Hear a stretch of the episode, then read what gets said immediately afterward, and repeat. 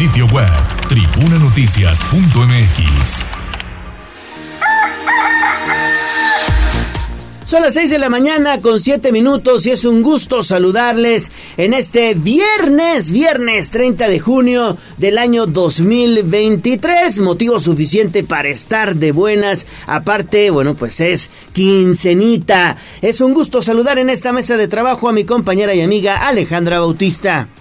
Muy buenos días a todos los que nos sintonizan a través de la 95.5. Bienvenidos a Tribuna Matutina. Arrancamos a partir de este momento tres horas de mucha información y lo mejor es que podemos hacer juntos las noticias. Recuerde fotos, videos, mensajes de voz o de texto al 22 23 90 38 10. Usted también nos puede seguir a través de redes sociales. Nos encuentra en las páginas tanto de Twitter como de Facebook de arroba Tribuna Vigila y está a su disposición el 242 1312. Exactamente. Vámonos con información de la ciudad. Instagram, Tribuna Noticias. Mi ciudad es la cuna de un niño dormido. Hablemos de nuestro pueblo. El reporte de la capital poblana. En Tribuna Matutina. Hacemos enlace con Pili Bravo porque ayer hubo destrucción masiva de armas decominadas, decomisadas en la 25 zona militar. ¿No es así, Pili? Mi querido Gallo, bueno, pues después de un año de una intensa recolecta de este tipo de armas, en una ceremonia que tuvo lugar en la vigésima quinta zona militar, la comandancia de la sexta región realizó una acción para la destrucción de armas que han sido aseguradas o entregadas al ejército. El reporte es que fueron destruidas 437 de las cuales 88 eran largas, 349 cortas, 272 cartuchos, 350 cargadores y 131 entre granadas y otros artefactos. La ceremonia de destrucción de armamento fue presidida por el general José Alfredo González, jefe de la sexta comandancia, y por el gobernador Sergio Salomón Céspedes, invitado a este evento. Por parte de la comandancia, se dijo esto.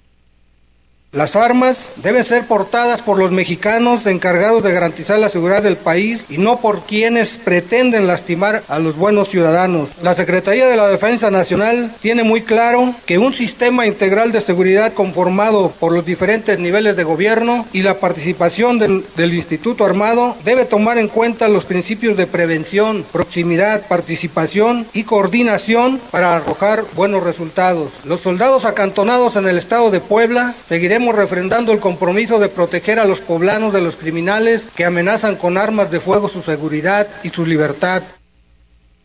Por su parte, el gobernador Sergio Salomón Céspedes agradeció la labor para desarmar a la población y destacó que las armas no deben estar en la calle. Hizo un llamado a la pacificación. Así lo hace. Este día nos convoca un llamado a la conciencia, un llamado a la pacificación de nuestras comunidades, pues cada arma decomisada y destruida, cada bala que se quita de las manos a un niño, a un adolescente o a un adulto, es un paso más en la generación de entornos de bienestar y de tranquilidad social. Las armas no deben estar en las calles, no deben ser parte de nuestra vida cotidiana, porque vulneran el orden y la armonía y porque se erigen como un factor de alto riesgo para los nuestros y para la sociedad. Hoy celebro que las Fuerzas Armadas realicen este tipo de medidas. Y bueno, a nombre de la sociedad civil, el mandatario reconoció la labor que el ejército desempeña en el Estado, donde se ha preocupado de estar en momentos difíciles con la sociedad. Este año ha sido con la reactivación del Popocatépetl estar presente.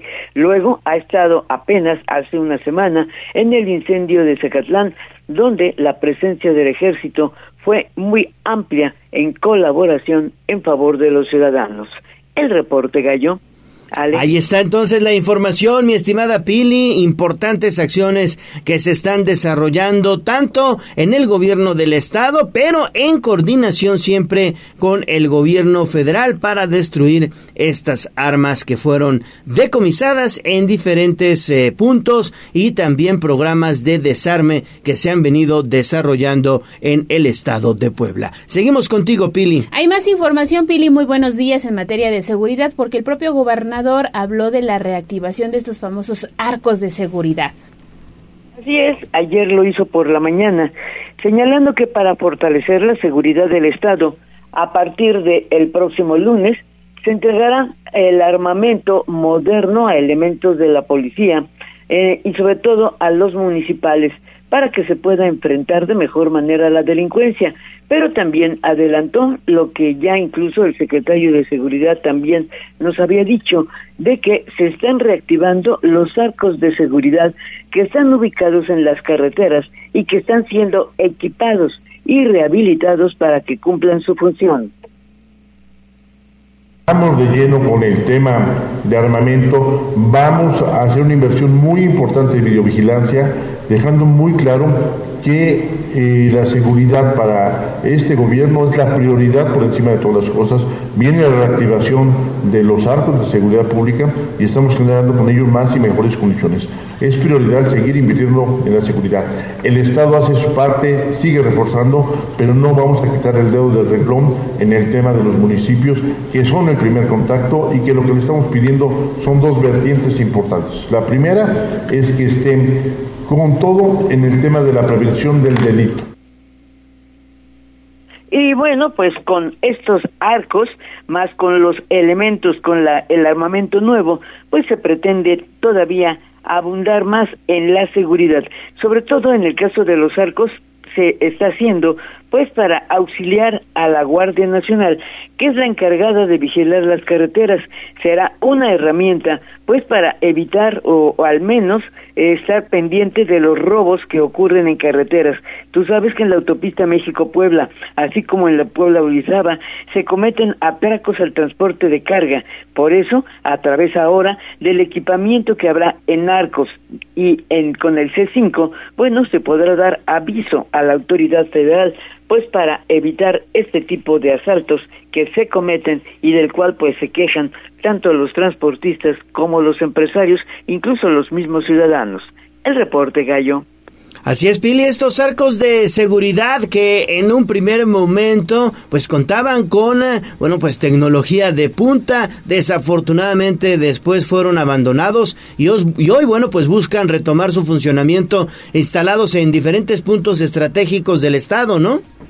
Sobre todo en carreteras, eh, esa es la función, ¿no? Y como están ocurriendo, pues ya sabes, los asaltos, sobre todo al transporte de carga de alimentos y esto, bueno, pues el, el asunto es que sirvan como herramienta y dar aviso a la Guardia Nacional, pues para que intervenga. Hay que recordar que la seguridad, la seguridad de carreteras federales, pues corresponde al gobierno federal. Y entonces, bueno, pues es que a veces o no llegan o llegan muy tarde, ¿no? Entonces, por eso estos arcos se pretenden pues que darles aviso, ¿no? Para que puedan intervenir y ya no haya pretextos. Perfecto, Pili, pues muchísimas gracias por la información y bueno, pues retomamos más, eh, más adelante contigo. Son las 6 de la mañana con 16 minutos. Seguimos, seguimos hablando de la seguridad en el estado de Puebla porque también ayer el fiscal general Gilberto Higuera hizo un importante anuncio. Daniel Jacome se pondrá en marcha a partir de ya la coordinación para el combate de robo de vehículos. ¿Qué tal, Gallo? Te saludo con gusto, al igual que al auditorio de Puebla, Atlixco y municipios de la Mixteca. Eh, pues sí, efectivamente, a través de la rueda de prensa llevada a cabo este jueves por parte de la Fiscalía General del Estado, el titular Gilberto Higuera Bernal anunció la creación de la Coordinación General de Investigación del Delito de Robo de Vehículos. De acuerdo con el fiscal, el, el titular de dicha coordinación será nombrado a lo largo de este viernes y asimismo Higuera Bernal señaló que no se utilizarán recursos adicionales del erario público y para ello habrá una reorganización y se tomará personal que actualmente labora en otras áreas de la Fiscalía. Con la creación de esta coordinación, indicó el fiscal general, se pretende combatir el robo de vehículos en cualquiera de sus modalidades, así como el robo de autopartes. Y es la información, Gallo. Sí, importantísimo, ¿no? Que se pongan en marcha este tipo de, bueno, pues coordinaciones especializadas en el combate de robo de vehículos y sobre todo de autopartes, porque bueno, pues desafortunadamente esto es el pan nuestro de cada día, Daniel. Perfecto, Gallo, la verdad es que fue, eh, fue algo muy, eh, atendiendo a las necesidades de la población, porque sí, la verdad, pues cuántas veces no vemos operativos en zonas como la 46 Poniente y sin embargo, pues sigue siendo un problema vigente hoy y mañana lo seguirá siendo. Exactamente, Daniel. Bueno, pues regresamos contigo más adelante. Estamos iniciando este viernes y de Daniel vamos a hacer enlace ahora con Gisela Telles. Son las 6 de la mañana con 18 minutos. Te saludo con mucho gusto, Gis, porque tienes una declaración importante del presidente municipal Eduardo Rivera. Él apoya la investigación por esta agresión que se hizo viral a través de redes sociales a un estudiante, pero pide no prejuzgar a policías. Adelante con tu reporte. Así es, Ale, te saludo con mucho gusto, igual que a nuestros amigos del auditorio, y así fue como lo dijo el alcalde de Puebla, Eduardo Rivera Pérez. Bienvenida a la investigación de la Comisión de Derechos Humanos y Asuntos Internos por la presunta agresión a un alumno de la Universidad Alba Edison, una vez que pidió a los ciudadanos no juzgar la actuación de las y los policías de manera inmediata luego de que la Comisión de Derechos Humanos dio a conocer que inició una investigación contra los elementos de la Secretaría de Seguridad Ciudadana por presunto exceso de autoridad, el alcalde puntualizó que no tiene ningún inconveniente, ya que incluso Asuntos Internos de la Secretaría de Seguridad Ciudadana lleva a cabo lo propio. Pero escuchemos también parte de lo que mencionaba.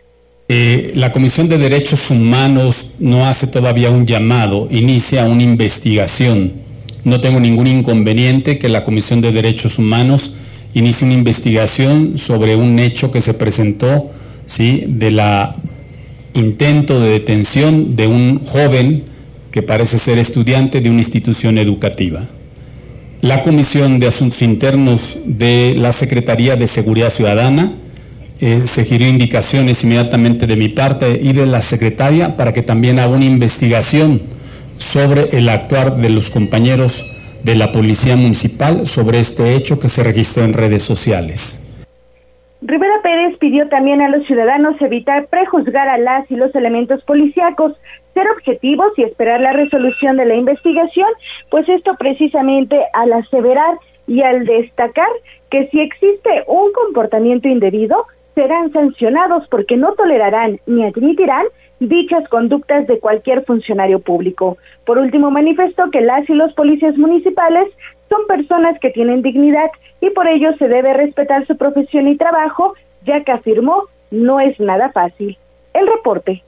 Claro, sí, sí, sí, la verdad es que es eh, un trabajo también complicado el de ser elemento de seguridad pública y bueno, siempre hay que primero investigar qué fue lo que sucedió antes de prejuzgar, porque bueno, pues hoy aparentemente en las redes sociales se circulan este tipo de videograbaciones, pero hay veces que este material únicamente te muestra pues solo algún momento y no digamos la secuencia completa completa y por eso es importante eh, realizar las investigaciones correspondientes. Y lo decía ayer la secretaria de Seguridad, GIS, Leo, amigos del auditorio, Consuelo Cruz Galindo, hay algunos casos en los que pues resulta ser falsa esta información y cómo limpias esa imagen que hoy tienen los elementos que participaron en algunos hechos que fueron grabados. Como bien lo dices, se tiene una pequeña parte, pero no la película completa. Entonces, bueno, pues vamos a ver qué arrojan las investigaciones y que eh, seguramente se dará a conocer en próximos días por parte de la autoridad municipal.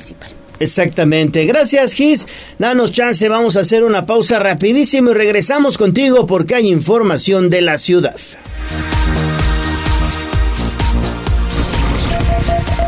Vamos a un corte comercial y regresamos en menos de lo que canta un gallo. Esta es la magnífica, la patrona de la radio.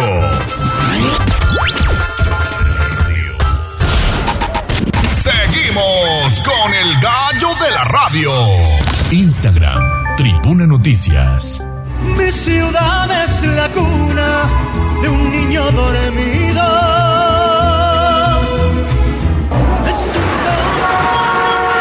Hablemos de nuestro pueblo.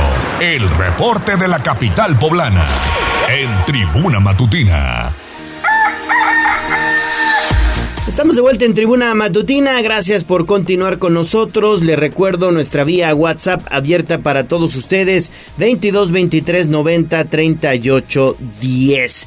Regresamos con Gisela Telles porque el Ayuntamiento de Puebla ayer inició ya la rehabilitación del complejo multideportivo Cam Sur. Adelante Gis, muy buenos días.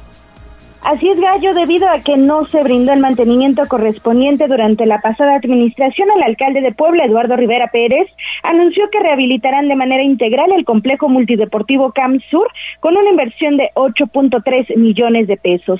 Durante este evento que se llevó a cabo en el fraccionamiento Hacienda Santa Clara, el edil detalló que desmontarán y brindarán mantenimiento a 150 paneles solares, montarán una estructura del domo de acero e instalarán un total de 39 luminarias Asimismo, dio a conocer que aplicarán 861 metros cuadrados de top deportivo en la plancha de concreto y cuatro tableros de básquetbol.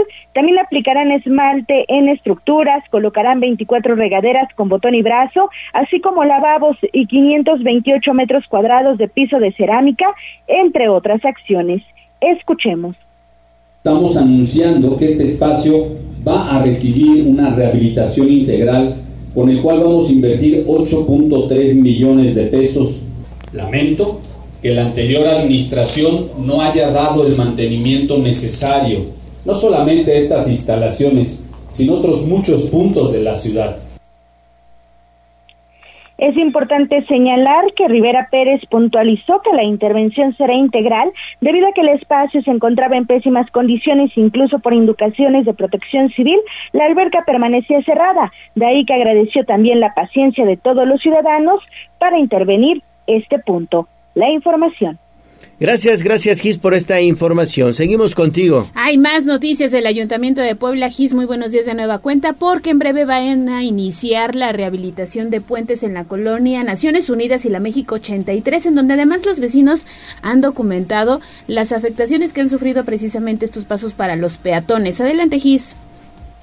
Así es, Ale. Fíjate que en este sentido, Edgar Vélez Tirado, titular de la Secretaría de Infraestructura y Movilidad del municipio de Puebla, informó que durante la primera quincena de agosto iniciará la rehabilitación de uno de los puentes socavados en la colonia Naciones Unidas mientras que el ubicado en calle Puebla será intervenido en la segunda quincena de julio. En entrevista, el funcionario puntualizó que ambos puentes, así como uno ubicado en la colonia México 83, están acordonados y bloqueados incluso con escombro para evitar principalmente que los automóviles circulen. Detalló que el puente de la calle Puebla, ubicado en Naciones Unidas, y el de México 83 están en proceso de validación, por lo que esperan que la primera semana de julio inicie la licitación y los trabajos de rehabilitación durante la segunda quincena del mismo mes. Así lo decía. En el caso de los otros dos puentes, dos puentes que ya están en proceso de validación, esperemos que ya la siguiente semana se vayan a, a, licitación, son el puente de la calle Puebla en Naciones Unidas y el puente de la México 83, que precisamente ya están acordonados ya inclusive hay, este, se ha tirado escombro eh, para que no puedan cruzar los vehículos, nada más es un cruce peatonal y nosotros esperemos que para, la, para finales del mes de, eh, digamos que la segunda quincena de julio ya estemos este, arrancando la, la intervención de, de, estos dos puentes. Y el tercero que también es en Naciones Unidas, ese está, estaremos arrancándolo la primera semana de agosto, sin problema sobre un puente que reportaron también vecinos de Barranca Honda, mismo que se localiza entre el límite Puebla-Tlaxcala y dirige a Covadonga, pues el alcalde Eduardo Rivera Pérez instruyó a la Secretaría de Infraestructura y Movilidad realizar la supervisión correspondiente para mitigar riesgos. Indicó que en caso de que tenga jurisprudencia, el gobierno de la ciudad intervendrá junto con Conagua y de ahí que en los próximos días también darán mayor información. El reporte. Gracias Gis por la información y bueno, seguimos con más del Ayuntamiento de Puebla, en este caso del sistema municipal DIF que encabeza la señora Liliana Ortiz de Rivera, porque se presentó la ingeniería abierta para la ciudadanía. ¿En qué consiste Gis? Gallo, fíjate que para fomentar el interés y la participación de las y los jóvenes en ciencias y tecnologías, Liliana Ortiz Pérez, presidenta del Sistema Municipal del DIF Puebla, llevó a cabo el evento Ingeniería Abierta para la Ciudadanía en el Zócalo y Palacio Municipal. En conferencia de prensa detalló que mediante dicho evento 300 niños, niñas y adolescentes participaron en talleres de electrónica, proyecciones en un domo estelarium y también visualizaciones mediante 10 telescopios solares. Y es que aseveró no solo se promueve el entretenimiento y las habilidades sociales de la juventud, sino también motivan a explorar y descubrir nuevos proyectos que aporten a la sociedad y también al medio ambiente. Escuchemos. Niñas, los niños y adolescentes están ávidos de sorprenderse ante fenómenos naturales y descubrimientos que les produzcan placer y que los lleve de la mano hacia tecnologías útiles, que hagan el menor daño posible a las personas, a la sociedad y al medio ambiente. Celebro que la ciencia, la tecnología, la tecnología, las ingenierías y las matemáticas salgan del salón salgan del salón de clases y del laboratorio y se filtren en las calles, las colonias y los espacios públicos. En el uso de la palabra, Fernando Guarini, representante del Instituto de Ingenieros Eléctricos y Electrónicos de México, comentó que permitieron a las y los niños, así como a los adolescentes, ser creadores de tecnología para ayudar a la sociedad a encontrar soluciones a diversos problemas, entre otros del cambio climático. El reporte. Muy bien, Gis, muchísimas gracias y regresamos contigo más adelante. 631. Vamos con Pili Bravo porque el Congreso del Estado va a, va a revisar este convenio de concesión que se tiene en el Estadio Cuauhtémoc. Es lo que dijo el gobernador Sergio Salomón en la conferencia matutina y además también habló del aeropuerto ubicado en Huejotzingo, Pili. Sí, fíjate que por la importancia que tiene la revisión de la concesión que se haga del Estadio Cuauhtémoc, el gobernador Sergio Salomón ha decidido que sea a través del Congreso del Estado quien revise el contrato para darle transparencia, por lo que en los próximos días se enviará el documento a los diputados, y dijo.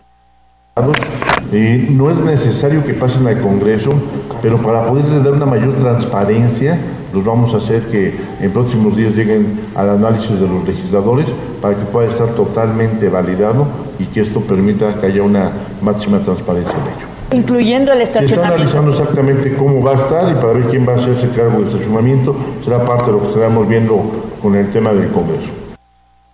Y bueno, pues eh, el gobernador dice que la empresa ganadora pues deberá responsabilizarse de las buenas condiciones que debe tener el estadio, evitar que se convierta en cantina como sucedió el año pasado, en que fue incluso necesario clausurar un espacio con venta de cerveza.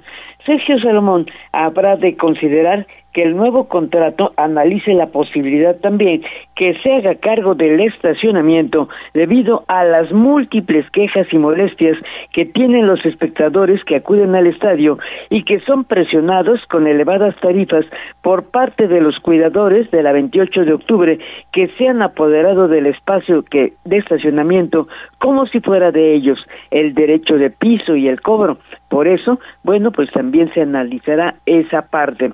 Y bueno, también habló del aeropuerto Hermano Sedán, que ahora que estará bajo la custodia de la Secretaría de la Defensa Nacional, se habrá de emprender un proceso de modernización. Esto dijo.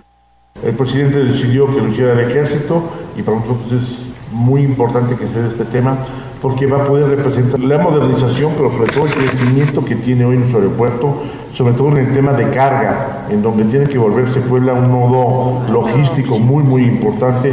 Tenemos ya claro toda la demanda que se requiere de transporte de carga aéreo para las diferentes eh, plantas que tenemos en Puebla y toda la carga que llega del sureste. El tren transísmico va a ser muy importante para darle paso a este tema y poco a poco Puebla sigue con la visión que tenemos clara de poderlo consolidar como un nodo logístico en donde seguirán llegando inversiones importantes.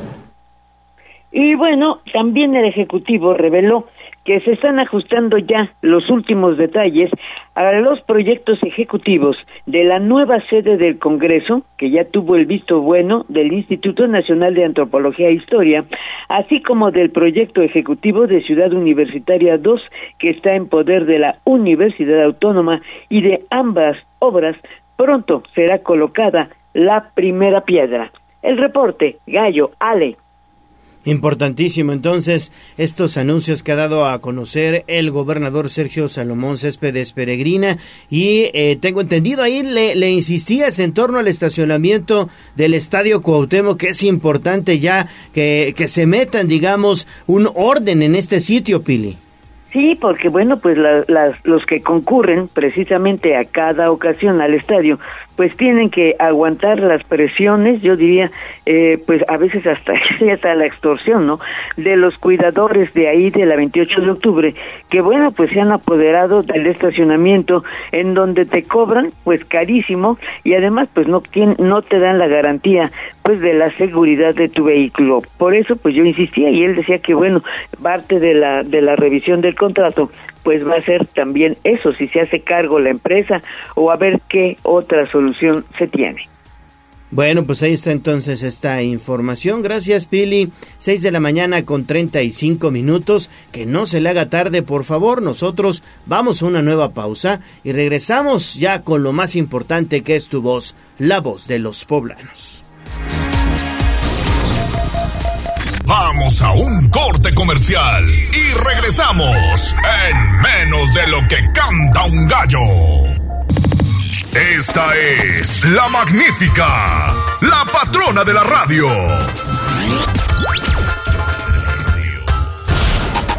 Seguimos con el gallo de la radio. Leemos tus mensajes en WhatsApp, en La Voz de los Poblanos, 22 23 90 38 10.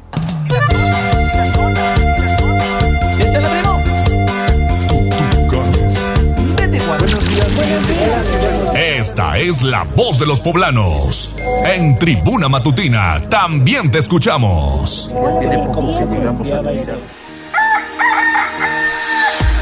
Estamos de vuelta en tribuna matutina, faltan ya 21 minutos para las 7 de la mañana y es momento de echarle un vistazo a sus mensajes en la voz de los poblanos. Adelante Ale. Muchas gracias a quienes se reportan al 22 23 90 38 10 porque podemos hacer juntos las noticias. Ya sabe que queremos ser ese enlace entre ustedes y la autoridad, así que muchísimas gracias por su reporte. La terminación 9154 esta mañana nos dice muy buenos días, ojalá nos apoyen reportando este poste de teléfono de México. Está ubicado cerca de una escuela y corre el peligro de caer. Esto ocurre en calle Miguel entre Lago y Mirasoles en la colonia Bugambilias. El poste está muy desgastado, se le colocaron unas cintas de precaución de estas amarillas y obviamente pues haremos ahí el llamado a esta empresa privada para que acuda a reparar este poste que representa un peligro para los estudiantes, padres de familia y sobre todo maestros que acuden a este centro educativo. Terminación 0909 nos dice muy buenos días Ale y Gallo, me pueden apuntar para la rifa del pastel. Hoy es cumpleaños de mi papá Tomás Ramírez. Cumple 68 de parte de su hijo Gerardo Ramírez, que lo quiere mucho. Nos escucha desde la unidad Vicente Budip. No sé dónde se ubica esa, esa unidad. Ojalá nos diga si al sur, al norte, en la zona oriente o poniente de Puebla, pero muchas gracias por su comentario y más adelante también ya estará la dinámica del pastel de 520. Terminación 8597 también nos manda un saludo desde la zona de Boulevard Atlisco y la 25 poniente en donde está escuchando Tribuna Matutina. También la terminación 3436 nos reporta que esta madrugada hubo un sismo que si lo sentimos, la verdad no, ¿eh? Habría ocurrido a, las 4 con 8 de la mañana. Mm. La verdad es que no lo sentí pero bueno, pues vamos a checar con el Sismológico Nacional a ver qué reporte tiene. También tenemos otro mensaje de la terminación 1716 que nos manda también saludos desde el sur de la ciudad, en este caso es Loma Bella, y tenemos un servicio social a través de arroba tribuna vigila. Estamos pidiendo el apoyo de la población para que nos ayuden a compartir la fotografía de Adrián Castañeda Martínez de 27 años. Fue visto por última vez el 14 de junio en Tlaxcala. Obviamente su familia está muy preocupada porque no tienen información de su paradero y cualquier reporte que ayude a localizar a esta persona, usted lo puede reportar de manera anónima al 22 14 63 53 74 o 247 47 13 143. La información completa a través de arroba tribuna vigila. Y también el señor Daniel, como todos los días, ya se reporta y nos manda el siguiente audio de voz en un momento. Lo pongo al aire, señor Daniel, y muchísimas gracias por sus mensajes. Muy buenos días, Ale Gallo. Eh, les deseo un magnífico viernes y un mejor fin de semana a ustedes y a todo el equipo de tribuna. Acá, como siempre, escuchándolos, ya listos para irnos a trabajar y en el camino también. A ver, le vamos a quitar la velocidad porque si no se escucha raro, don Daniel. También seguir escuchándolos. Eh, muchas gracias por darnos voz y por dejarnos expresarnos. Y Gallo, que tengas un magnífico fin de semana. Y Ale, como siempre te digo, me encanta tu voz y un magnífico fin de semana a todos. Muchas gracias. Ay, que usted también tenga un magnífico fin de semana. Gracias, don Daniel. además es docente, así que un saludo para los maestros, porque hoy, aunque no hay clases, los chiquillos no tienen clases porque es consejo técnico, ellos sí se tienen que presentar en sus instituciones educativas, que disfruten el fin de semana y ya sabe que aquí tenemos una cita todos los días a partir de las 6 de la mañana. Hasta acá lo más importante de la voz de los poblanos. Muchísimas gracias, muchísimas gracias a todos ustedes por sus mensajes este viernes al 22 23 90 38 10 y recuerden que el objetivo es que hagamos juntos las noticias. ¿Qué tenemos ahí en redes? Jazz Guevara, buen día. Buenos días, Ale Gallo, excelente inicio de semana. Iniciamos, eh, valga la redundancia, inicio de semana, no, ¿cuál inicio de semana? Ya sí, se acaba junio, fin de semana, viernes 30 de junio, ahí estamos. Empezamos con eh, agradeciendo a las cuadrillas de la Secretaría de Movilidad e Infraestructura porque nos comparten las imágenes a través de Twitter sobre este reporte que teníamos eh, sobre eh, semáforos ubicados en el cruce de la avenida Ignacio Zaragoza y calle 5 de febrero, esto en la Junta Auxiliar Ignacio Zaragoza, que no funcionaba, nos pasan las fotos, dice buenos días, informamos que este reporte fue atendido por compañeros de movilidad el crucero queda funcionando correctamente, muchas gracias. También compartimos las imágenes a través eh, de redes sociales y eh, pasando a la transmisión que tenemos en Facebook y Twitter. Carlos Santiago dice buenos días, mi gallo, Ale y a todos. Saludos Carlos. La señora Magdalena Ortiz de la Rosa dice hola. Hoy abriré más tarde, por como decía Ale, no hay clases consejo técnico. Qué bien que usted puede, doña que Usted puede descansar un poquito más. Un ratito más tarde. Pero hay que darle a la chamba. También saludos para el señor Arnulfo Morales. También a través de Twitter el señor Alejandro Palma, Manuel Ramos, José Durán Peralta, la señora Irma Pérez Tepazzi, Ricardo Martínez, Luis Sorias, Saúl Castro.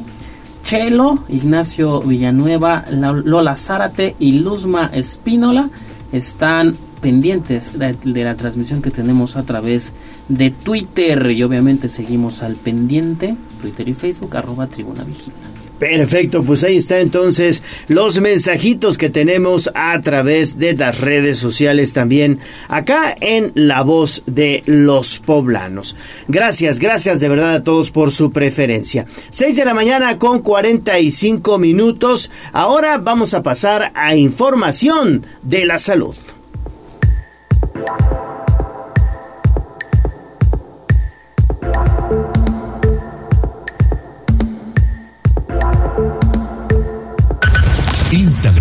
Tribuna Noticias.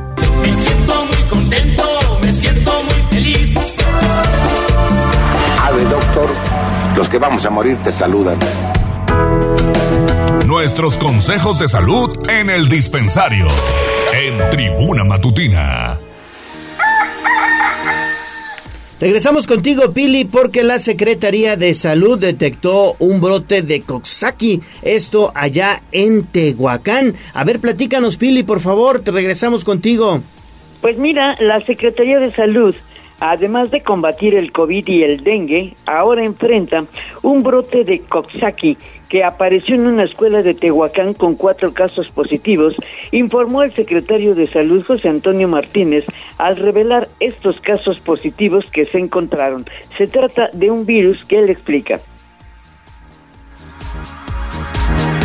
Se le denomina síndrome de mano, pie y boca en los pequeñitos. Los piececitos también se los meten a la boca y esto provoca un conjunto de signos y síntomas que son muy representativos. Son eh, primero empiezan con máculas o papulitas en alrededor de la boquita, en las manitas, en los pies y presentan fiebre y posteriormente como si fuera un cuadro gripal con dolor de garganta.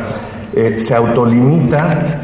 Eh, hay muy pocos casos reportados graves, eh, generalmente no llegan a la gravedad. Sin embargo, bueno, pues fue necesario hacer pruebas a 300 alumnos de la escuela Justo Sierra de allá de Tehuacán, de los cuales pues solo cuatro resultaron positivos y están siendo atendidos. De acuerdo a una ficha médica, el virus de Coxsackie se puede transmitir a través de gotas respiratorias que se espasen por el aire al estornudar o toser. Los niños también se pueden infectar después de tocar superficies o objetos contaminados con el virus. Otras de las formas es que el virus se propaga a través del contacto con heces de una persona infectada, de una madre a su bebé al nacer. El tiempo habitual desde la exposición hasta el inicio de los síntomas para la mayoría de los virus Coxsackie es de 3 a 6 días. El virus puede hacer que los niños desarrollen enfermedades que incluyen infecciones, como lo decía el doctor, en la piel, en la boca y en las manos.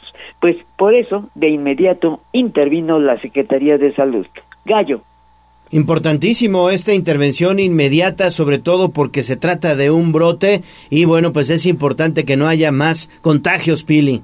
Sí, y sobre todo la recomendación pues es lavarse por eso una y otra vez las manos. Ves que incluso hay un día para lavarse las manos, ¿no? Pero yo creo que lo debemos hacer todas las veces posibles. Ya viste lo que también nos pasó con el COVID, ¿no? La transmisión a veces, pues, de, la manera insólita ocurre, ¿no? Entonces la recomendación del doctor Martínez es que los padres laven las manos de los niños de todas las superficies que tocan, ¿no?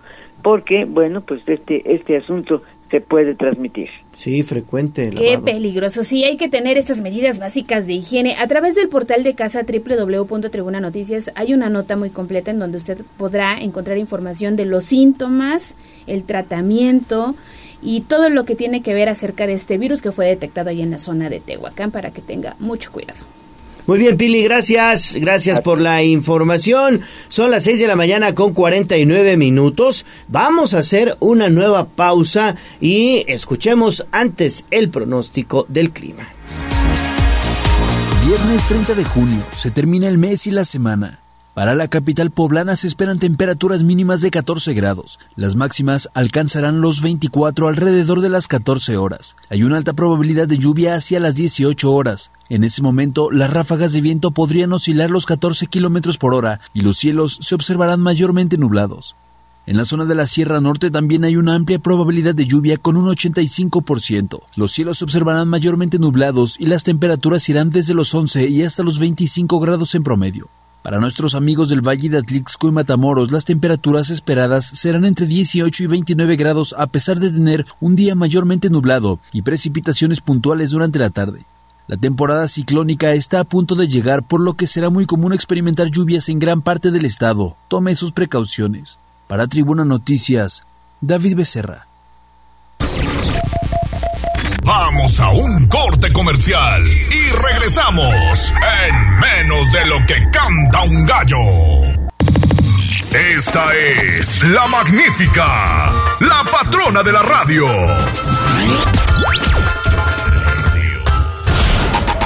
Seguimos con el gallo de la radio. Sitio web, tribunanoticias.mx.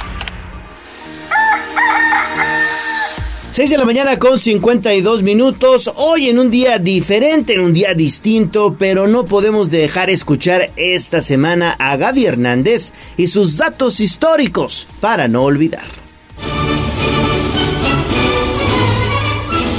Ale Leonardo, muy buenos días. Esta semana hablaré acerca de la Malinche. De origen azteca, su nombre indígena era Malintzin, que mal pronunciado por los españoles se transformó en Malinche. Al ser bautizada se le impuso el nombre de Marina. Sin embargo, para algunos su nombre es sinónimo de traición y de toda una manera de pensar en México. La Real Academia Española define el malinchismo como tener apego al extranjero con menosprecio a lo propio, pero el diccionario de mexicanismos de la Academia Mexicana de la Lengua va más allá y lo define de esta manera, el que tiene complejo de apego a lo extranjero. Y es que el malinchismo es algo que ha estado fijado en la mente de los mexicanos desde la llegada de los conquistadores españoles. Los historiadores han debatido durante mucho tiempo cuáles fueron los orígenes exactos de la Malinche, pero estudios indican que fue una mujer nahua originaria del actual estado de Veracruz. Malintzin había nacido hacia el año 1500, posiblemente cerca de Coatzacoalcos, antigua capital olmeca. Fue hija de un cacique feudatario del imperio azteca y su lengua era el náhuatl, es decir, pertenecía a una familia noble y en su infancia parecía tener por delante un futuro prometedor. Sin embargo, todo se truncó cuando murió su padre y su madre se volvió a casar. La pareja tuvo un hijo al que hicieron heredero de todas sus posesiones, al tiempo que decidieron deshacerse de la pequeña Malintzin y aprovechando que una niña de la misma edad había muerto en el pueblo, la hicieron pasar por su hija y amparados en la oscuridad de la noche, entregaron a Malintzin a unos mercaderes. Fue vendida como esclava en el mercado de Chicalanco a otros comerciantes mayas, quienes a su vez terminaron de venderla al señor de Potonchán. Fue este quien finalmente la entregaría a Hernán Cortés en marzo de 1519 con otras 19 doncellas. Antes de aceptarlas, Cortés ordenó que fueran bautizadas recibiendo el nombre de Marina y más tarde los españoles le empezaron a tratar como Doña Marina.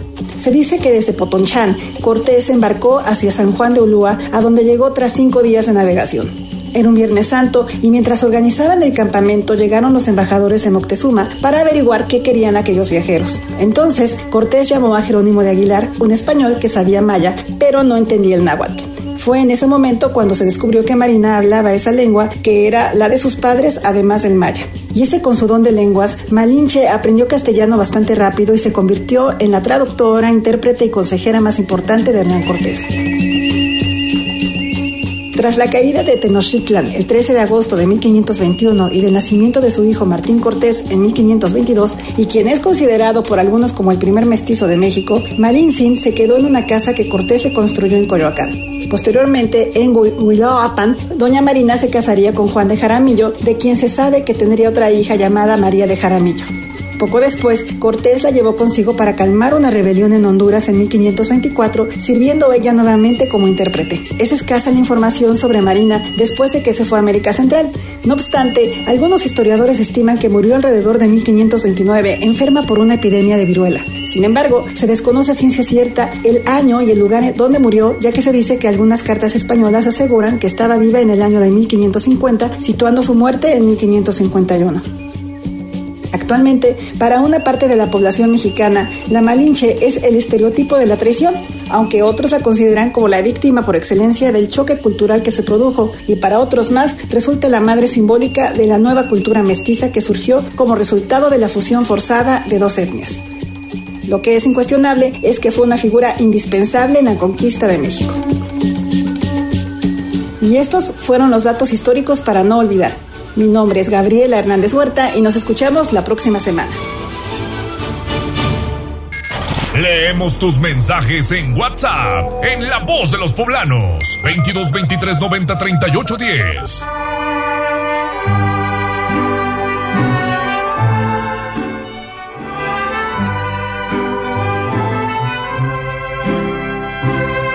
En la fresca y perfumada mañanita de tu santo, Recibe mi bien amada la dulzura de mi canto.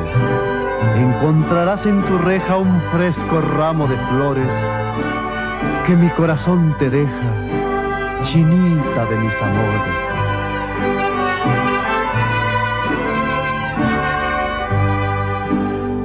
Estas son de vuelta ya Tribuna Matutina, escuchamos las mañanitas de Pedro Infante, porque todos los días el gallo de la radio y la voz de los poblanos festeja contigo que estás de santo o de cumpleaños y te obsequiamos un pastel mediano de pastelería 5.20 la hora del postre. Únicamente ponte en contacto con nosotros, mensajito al 2223 90 38 10. Mi estimada Ale, hoy a quién celebramos? Mira gallo, hoy el Santoral marca una felicitación muy especial a quienes llevan el nombre de León, Marcial, Lucina y Adilia. Así que un abrazo para todos ellos, pero hoy también es día de las redes sociales. ¿Cuál es tu favorita? No, pues el Twitter. ¿En serio? Soy un adicto al Twitter. No, yo de Instagram. Me declaro así, pero adicta al Instagram. Y TikTok últimamente. Últimamente el TikTok ahí hay que, hay que hacer un poquito de, de, video, pero sí el Twitter, sí, a mí me encanta el Twitter. Sí. pues sí, todos tenemos una red social favorita. El, eh, el jazz, iba a decir, el jazz. Todas. Creo que todas. Tiene muchos vehículos jazz. Sí. Para expresarse. Muchas ventanas jazz. Twitter está más. ¿Sí? ¿Te gusta más Twitter? Sí, a mí también. Sí. Sí, pues sí, hay muchas, para echar para arriba. Coméntenos. Bueno, hay, hay muchos mensajitos, ¿no? De, de gente que quiere el pastel. Sí, ya los vamos a anotar. Ahora sí los vamos a meter a la tómbola y prometo que ahora sí al aire, antes de que termine el noti, vamos a dar a conocer el ganador porque Sí. siempre nos escriben, es que ya no diste a conocer el ganador, aunque les escribo de manera personal al terminar este espacio de noticias, pero sí ya tenemos mensaje y querían una felicitación muy tempranito para el señor Tomás Ramírez. Sí, claro. Ixtecatl. Claro, don Tomás Ramírez, le mando un fuerte, fuerte abrazo y que pase un gran cumpleaños, obviamente que cumpla muchos, muchos años más. Que la pase muy bien y muy festejado. Gracias, don Tomás, por estar escuchándonos. Así es, sí, 68 años está cumpliendo hoy, ¿eh? Pues muchas felicidades, Lo muchas felicidades. Y vamos por más, don Tomás. Exactamente. ¿Y eh, alguien más? Y también nos escribe otra persona que quiere participar por el pastel. Le digo, a todos los vamos a anotar. Es la terminación 5891 que también quiere el pastel cortesía de 520 para festejar a su mamá. Así que bueno, pues son las dos personas que nos escriben esta mañana. Díganos desde dónde nos escucha para tener el dato completo y cómo se llama también su mamá y cuántos años cumple. Exactamente, los apuntamos. Oigan, mañana es Día del Señor de las Maravillas, una de las imágenes más veneradas de Puebla, sí. ¿eh? Mañana Muy es milagroso. 1 de julio, sí, claro, el Señor de las Maravillas, allá en el Templo de Santa Mónica. Y eh, habrá muchas, muchas actividades desde muy temprano a las 8 de la mañana, la misa y después, eh, bueno, pues toda una verbena se espera ya en esta calle 5 de mayo entre la 16 y la 18. Ahí está el Señor de las Maravillas. Pues repito, una de las imágenes más milagrosas y veneradas de Puebla. Sí, sin duda que lo es. Así que bueno, pues mañana estaremos también haciendo la cobertura y recuerda estar pendiente de nuestras redes sociales, arroba Tribuna Vigila en Twitter y Facebook y también Noticias Tribuna. Ya compartió Jazz Guevara a la ganadora del pastel de ayer. ¿eh? Ah, muy Se ve bien. muy feliz con ese pastel y esperamos que también eh, pues haya hecho feliz, ¿no? Al familiar que estuvo de manteles. la Claro, y gracias a nuestros amigos de Pastelería 520, la hora del postre, porque siempre están al pie del cañón y nos obsequian este pastel mediano. Tienen varias sucursales 520, la sucursal recta Cholula, al final de la recta Cholula, viniendo de Cholula hacia Puebla. También la sucursal allá en el Boulevard Atlisco, poquito antes de llegar al Boulevard del Niño Poblano. Ahí a un costado de una pizzería, ahí está 520. También en San Manuel, una de las más visitadas, estas sucursales, allá en la 14 Sur, casi esquina con Circuito Juan Pablo II. La nueva sucursal en el corredor gastronómico Cascata, allá en Lomas de Angelópolis. Bueno, pues ahí está, Pastelería 520 es la tradición de una nueva generación. Muchas felicidades. Amapolita dorada de los llanos de Tepic, si no estás enamorada, enamórate de mí. Vamos a un corte comercial y regresamos en menos de lo que canta un gallo. Esta es la magnífica, la patrona de la radio.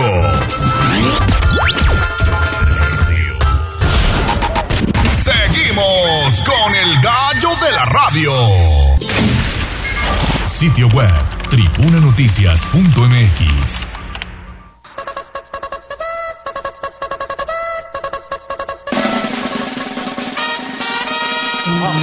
Más allá del pueblo y la zona conurbada. ¿Qué pasa en nuestras localidades vecinas? En Tribuna Matutina. 7 de la mañana con 4 minutos. Vámonos hasta Atlisco, la Mixteca, con Jessica Ayala. Mi estimada Jessy, te saludo con gusto. Buen día. Excelente mañana, un abrazo hasta cabina.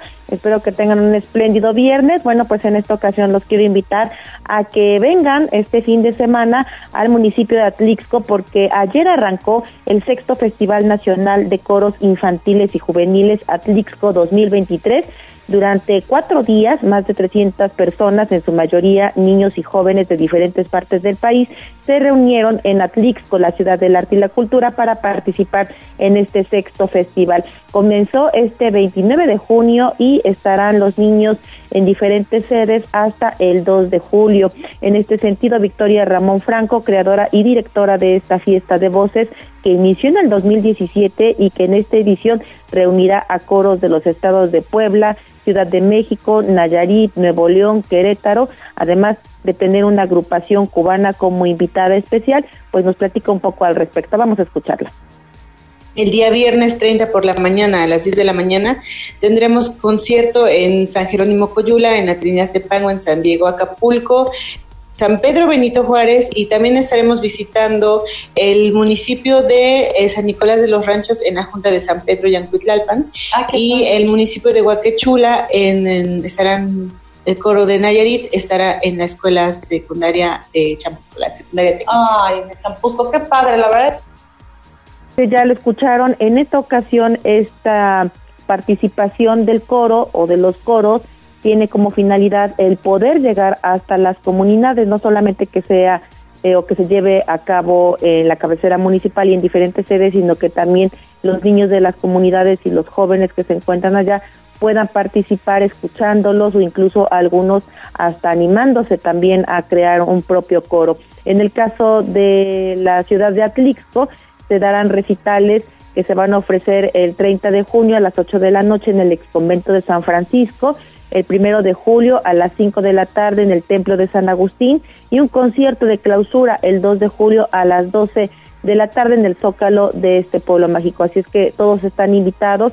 Esto es completamente gratis y sobre todo pues tiene la finalidad de poder acercar la cultura y las artes a todos los jóvenes y también a todas las familias. También eh, comentar que pues está de invitado este coro que viene desde Cuba y bueno pues sin, sin duda será un momento muy agradable para todos los niños y toda la participación también, ¿no? Sobre todo de todos aquellos que vienen desde otros estados. Esta es la información.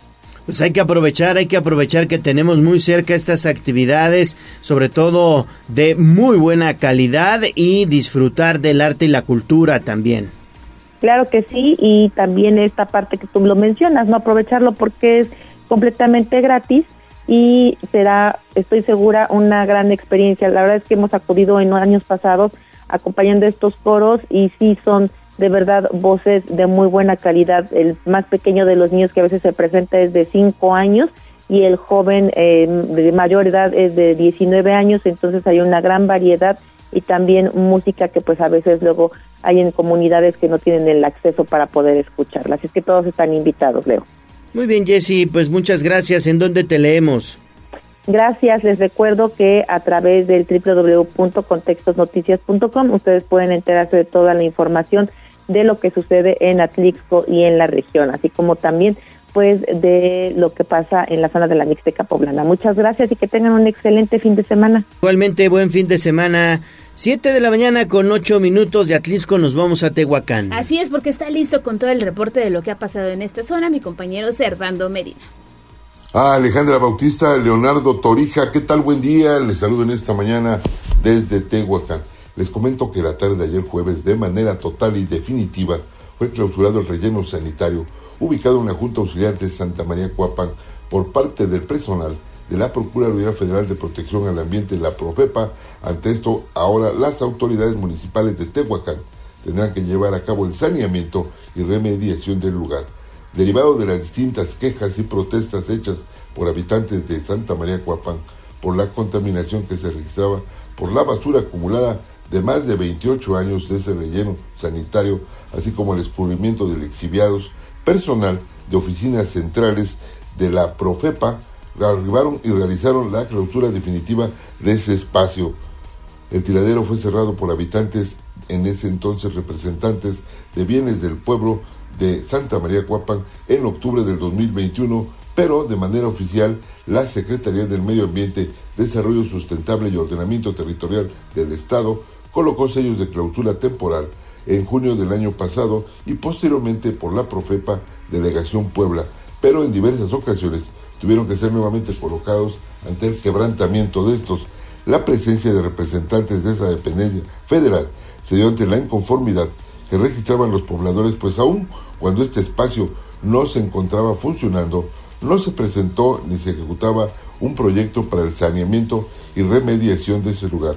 Por su parte, la síndico municipal Paulina N. Coisgas y Crespo quien estuvo presente en la diligencia realizada en el relleno sanitario, dijo que esta acción hecha por la Profepa era necesaria dentro del procedimiento que se tiene que seguir para los trabajos de saneamiento.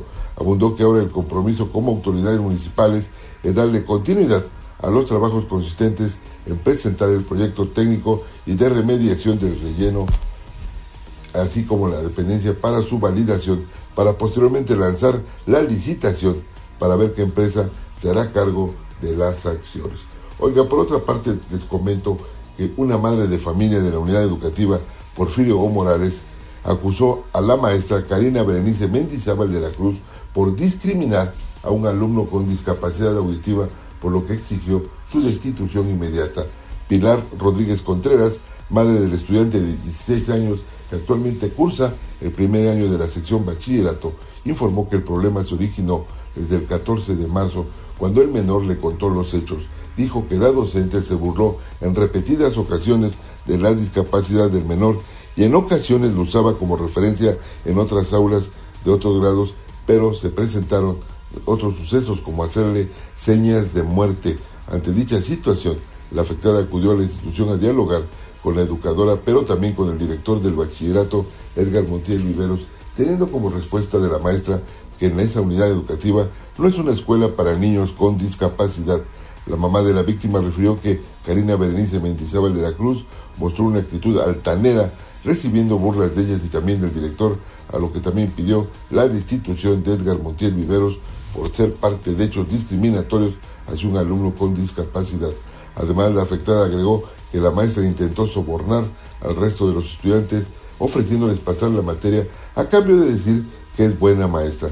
Comentó que la supuesta educadora continúa recibiendo su quincena e ingresando a la escuela a pesar que le habían manifestado que ya se había retirado de esa unidad educativa. Pilar Rodríguez Contreras dio a conocer que presentarán una denuncia en la Fiscalía General del Estado por discriminación, puesto que además de, hay quejas de otros salones en la que se burla de los alumnos por su color de piel y estatura. Hasta acá mi reporte y que tengan un excelente fin de semana. Igualmente para ti, Servando Medina desde Tehuacán, 713. Regresamos ahora a la región de las Cholulas, porque todo está listo, mi estimada Lili, para la feria cultural y tradicional allá en Cholula. Se espera la afluencia de 10 mil visitantes. Efectivamente, Gallo, buenos días, saludo con mucho gusto y también al auditorio.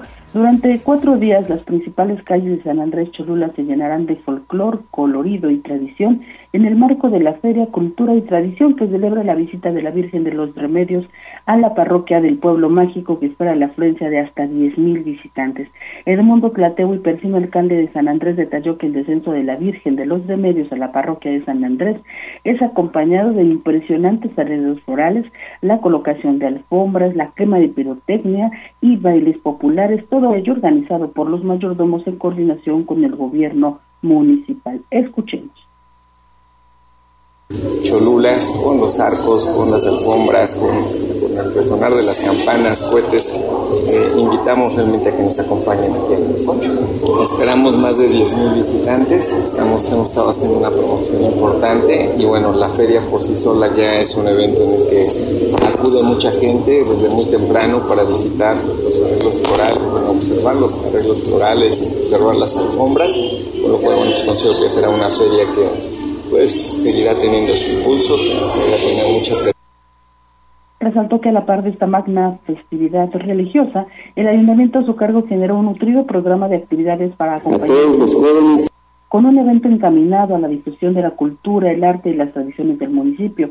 La Feria Cultura y Tradición iniciará este 30 de junio, aunque desde ayer comenzaron a instalarse en el Zócalo los participantes del segundo Encuentro Nacional de Artesanos, que reúne a expositores de estados como, como Yucatán, Quintana Roo, Tabasco, Chiapas, Oaxaca, entre otros. Asimismo, se llevará a cabo un concurso de mole poblano, se instalará un corredor gastronómico y en diferentes puntos del municipio habrá danzas, música, bailes tradicionales, así como conferencias y talleres. El día principal de la fiesta es el 2 de julio y la feria concluye el día 3. Es el reporte, Gallo. Bueno, pues es una de las ferias incluso más esperadas del año allá en San Andrés Cholula. Entiendo que es cuando bajan, digamos, a la Virgen de los Remedios, ¿no? Así se le denomina, digamos, coloquialmente, gallo, la bajada de la Virgen, efectivamente, la imagen de la Virgen de los Remedios desciende de su santuario que está pues en la cúspide del cerro sobre la gran pirámide y va a la parroquia de San Andrés. Incluso, bueno, pues esto ocurrió ya desde hace algunos días y días previos a esta magna celebración, a que llegue como tal a la parroquia, pues la Virgen, su comitiva, los mayordomos visitan otros templos en el mismo pueblo mágico hasta que finalmente, bueno, pues arriba a la parroquia y como te comentaba, pues como decimos acá, el mero día de la fiesta es el próximo 2 de julio, Gallo. Bueno, pues ahí está el 2 de julio, que es el domingo. Sí, efectivamente, y bueno, pues hay grandes espectáculos de pirotecnia, que es uno de los atractivos que más valora la gente que vive pues aquí en la región. Son espectáculos impresionantes que bueno, pues están a cargo de los cueteros, ¿no? De toda esta zona. También el adorno floral, pues obviamente son flores cultivadas en la región y ahí sí los floristas echan la casa por la ventana, gallo. De veras vale mucho la pena si alguien no ha venido a esta zona a vivir estas fiestas y bueno, pues que le interese obviamente el folclore, la costumbre, pues ojalá puedan acudir. Y además hay que destacar que cada barrio en San Andrés Lili coloca un arco. Hay unos arcos este muy bonitos decorados con muchos materiales que precisamente hacen alusión a esta festividad allá en el pueblo mágico. Sí, sí, sí, la verdad es que, eh, bueno, pues la comitiva eh, gasta hasta medio millón de pesos en estas celebraciones, pero estoy hablando del comité, digamos, central, ¿no? Pero sí, en cada barrio, como bien lo señala Sale, la gente se organiza, los feligreses hacen comisiones, cooperan y bueno, pues sí, también se acostumbra todavía pues esta digamos, competencia, ¿no? De a ver qué barrio se va a poner más bello ahora que baja la Virgen allá a San Andrés. Perfecto, Lili. Pues ahí está entonces. Hay que aprovechar también y disfrutar de estas festividades allá en San Andrés Cholula. Siete de la mañana con 17 minutos. Vamos a hacer una pausa y volvemos con más información. Vamos a un corte comercial y regresamos en menos de lo que canta un gallo. Esta es la magnífica, la patrona de la radio.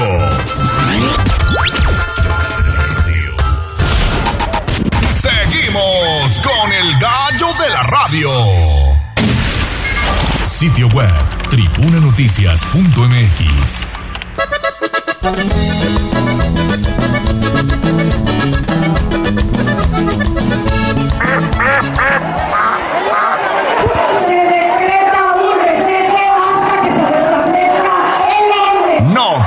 Pato. Vamos con información de la política. En Tribuna Matutina. 7 de la mañana con 21 minutos, estamos de vuelta en Tribuna Matutina, hacemos enlace vía telefónica como todos los viernes con la diputada Nora Merino. Diputada, qué gusto saludarte, muy buenos días. Muy buenos días, qué gusto en este viernesito saludarlo, mi querido, saludarlos, mi querido Leo. Y bueno, pues aquí reportándoles lo que ha sucedido en el Congreso del Estado. Pues arduo trabajo el que se ha desempeñado allá en el Poder Legislativo porque de entrada ayer hubo sesión y aprobaron, aprobaron ya la ley 3 de 3. Exacto, ayer fue un día histórico para Puebla, un gran gran día porque se aprueba la 3 de 3. Yo la verdad estoy muy contenta, en 15 de marzo de este año presenté esta reforma a la ley 3, a la, a la ley y a la Constitución, conocida como la ley 3 de 3 y bueno, el día de ayer se aprueba. ¿Qué quiere decir? Pues recordar a la gente que la ley 3 de 3 lo que busca es eliminar el paso a los violentadores, que no haya nunca más un violentador al poder, porque ya no, o sea, no permite que sea candidato o candidata ninguna persona que haya que tenga cualquiera de los tres temas. ¿Cuáles son? Primero, violencia política de género. Quien tenga una sentencia de violencia de violencia política de género. Segundo, una sentencia de violencia familiar. Y tercero, y no menos importante, es otro tema fundamental que es el padrón de deudores alimentarios. Quien esté en el padrón de deudores alimentarios tampoco podrá ser candidato o candidata, porque es una ley para mujeres y para hombres. Entonces, bueno, contentísima de, de, que haya pasado y de que ya esté una realidad. ¿Es una armonización con lo que aprobaron en la Cámara de Diputados, allá en el Congreso de la Unión? Sí, es una armonización con lo que se aprobó de manera eh, federal, pero también se tomaron en cuenta las iniciativas que hemos presentado en la materia, algunos compañeros diputados y tu servidora que fue en este marzo. Entonces se hace un principio de concentración y salen de manera conjunta. Ah, muy bien, muy bien, perfecto. Bueno, pues entonces ahí está la ley 3 de 3 que ayer se aprueba en el Congreso. Exactamente. Diputada, te saludo con mucho gusto este viernes. Y otra noticia que también, digamos que fue muy bien recibida, fue esta aprobación en comisiones de la reforma en materia de adopciones. Sí, mi querida Ale, eso es otra de las grandes noticias. Fue una gran semana en materia legislativa. Y bueno, después de más de 36 meses de haberla presentado la diputada Mónica Rodríguez de la Beca y su servidora, eh, cada quien por separado, pero traíamos el tema muy, muy presente de hacer y de sacar la reforma de adopción. Las dos la presentamos eh, hace 36 meses y la volvimos a presentar en esta legislatura. O sea, la hemos presentado en las dos legislaturas porque es fundamental, es una ley que le da el marco jurídico eh, mucho mejor a nuestras niñas, niños y adolescentes que están en estado de adopción, eh, que están en estado de orfandad. Entonces es fundamental porque con esto aseguras que tengan mejores oportunidades de ser adoptados, le metes al tema de la ley el respeto a sus derechos como algo fundamental o como lo más importante. Metes también el tema de los hogares de, acogida. Bueno, es una ley muy, muy grande que, se, que, que por fin sale después de 36 meses. Hay que reconocer que también sale gracias al trabajo conjunto y al apoyo que nos da el DIF para poder hacer mesas de trabajo, porque ellos al final son quienes lo van a quienes lo van a aplicar. Y bueno, la señora Gaby Bonilla, presidenta honoraria del DIF, desde el primer momento tomó el tema y después de 36 meses, más de tres años tuvimos que esperar y hoy es una realidad la eh, ley en materia de adopción en Puebla que son buenas noticias. Y también fíjate que en la sesión del día de ayer me llamó mucho la atención esta iniciativa que presenta la diputada Mónica Silva en materia del aborto. ¿También te estará sumando y cuál es tu opinión al respecto? Sí, desde el día de ayer me sumé, ya en el momento de la sesión me sumé y bueno, mi opinión al respecto es que hay una, hay, más allá del de, tema del aborto, hay ya una resolución por parte de la Corte de lo que Puebla tiene que hacer. Entonces, como Congreso tenemos que acatar las resoluciones, porque no puede ser que quien hace las leyes sea el primero en que no acate. Tenemos que acatar las leyes, entonces estoy segura que pronto ese tema, después del consenso y la suma de voluntades de todo el Congreso, tendría que estar saliendo. Bueno, pues ahí está entonces esta información también en torno a estas iniciativas, en torno a el trabajo conjunto que están desarrollando con el DIF estatal en materia de adopciones. ¿Cuándo se estaría aprobando esto en el Pleno? Espero que el siguiente jueves se esté aprobando en el Pleno. Más bien, estoy segura que el siguiente jueves se va a aprobar en el Pleno. Muy bien. todos están sumados, es un gran, gran tema. Y bueno, yo estoy muy, muy contenta. De verdad que ha sido de los temas más importante que he impulsado desde que pude ser diputada en 2018, que en 2019 fue la primera vez que la presentamos. Entonces es uno de los temas y es una de las cosas que me hace sentir más orgullosa y estoy muy muy contenta de la aprobación y de que por fin, después de tanto tiempo salga y sobre todo porque nuestras niñas y niños y adolescentes tendrán mejores oportunidades para crecer en el lo que debe ser fundamental que es el crecer en una familia. Claro, sí, es bien importante. Bueno, pues que sigan los éxitos, diputada Nora Merino, y seguimos atentos al trabajo que desempeñas allá en el Congreso. Muchísimas gracias, que tengan un gran fin de semana, disfrútenlo mucho. Y bueno, también les recuerdo que estoy en redes sociales a la orden, como en Twitter, Facebook, Instagram, arroba Nora M. Escamilla. Perfecto, Nora M. Escamilla. Pues buen fin de semana también para ti. Abrazo. Un fuerte abrazo. Siete de la mañana con 27 minutos. Vámonos a las calles de la ciudad. Ya está listo David Becerra, quien tiene pues un percance vial. ¿Qué pasó, David? Platícanos. Muy buenos días.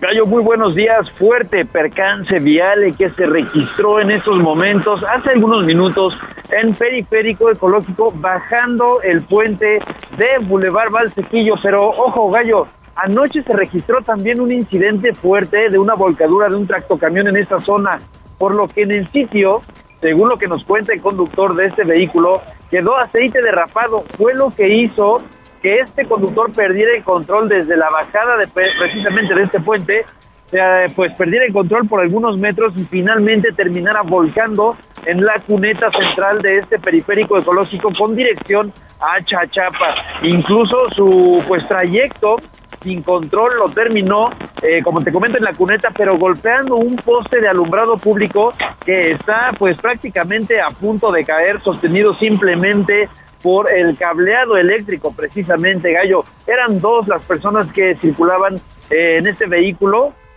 se dirigían a sus labores eh, pues diarias.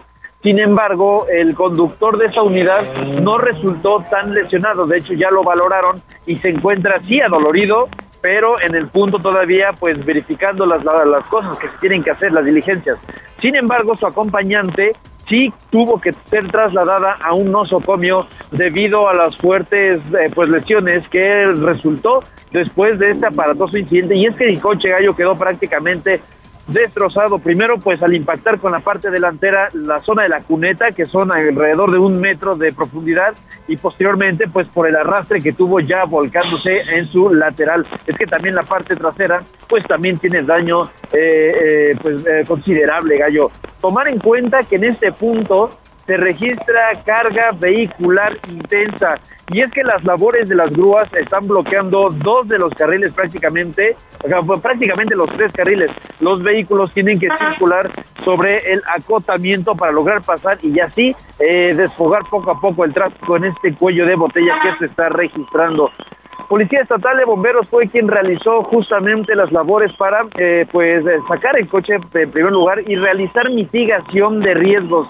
Ya una grúa es quien ha sacado de la cuneta este vehículo y en estos momentos la grúa ya se está quitando. Continúan con la mitigación de riesgos debido pues a los fluidos que quedaron esparcidos eh, pues debido al choque, fuerte choque que se registró en este punto. El conductor de la unidad, como te comento, está pues sin golpes tan fuertes y sigue buscando algunas pertenencias que hayan pues quedado justamente tiradas en eh, la zona de la cuneta, pero pues ya se está registrando la liberación en estos momentos de la vialidad gallo. Tráfico intenso, eso sí, porque ya se juntó una larga pila y pues va a tardar algunos minutos en eh, regresar a la normalidad totalmente. Es la información que tenemos, Gallo. Uy, qué lamentable, ¿no? Sí, muy aparatoso este hecho, como bien lo dice David Becerra. Usted ya podrá checar las imágenes a través de redes sociales. Y hay otro percance, David. Este ocurre entre dos unidades del transporte público, un Galgos del Sur y una Ruta 4 en la 16 de septiembre y Avenida Las Torres. Mañanita de accidentes, circule con precaución. Así es, Ale, estaremos ya en unos minutos en ese punto para informar también lo sucedido. Gracias David por la información. Continúa tu camino con mucho cuidado. 7.30, pausa, regresamos con más información. Vamos a un corte comercial y regresamos en menos de lo que canta un gallo. Esta es la magnífica, la patrona de la radio.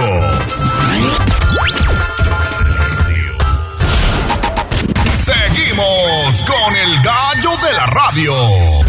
Instagram, Tribuna Noticias. Casa del Migrante Mixteca Poblana llega a Tlixco para ayudarte en tus trámites de visas, pasaporte nacional y americano, doble nacionalidad, apostilla de actas americanas, perdón migratorio y peticiones familiares viaja de manera legal y ordenada a los Estados Unidos. Estamos en la 3 Norte, número 202B, frente a la Notaría Pública número 5, a una calle del Zócalo de Atlixco. Te esperamos.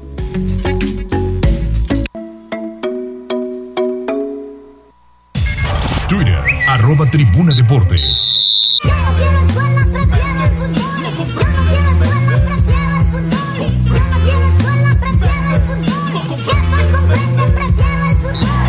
fútbol, béisbol, box, lucha libre, automovilismo y todo el mundo del deporte con Ernesto Romero, Mario Montero y José Luis Sánchez Solá, el Chelis. Béisbol. Selección mexicana. Adelante Neto, ¿cómo estás? Muy buenos días. Bueno, pues deja un buen sabor de boca nuevamente la selección nacional.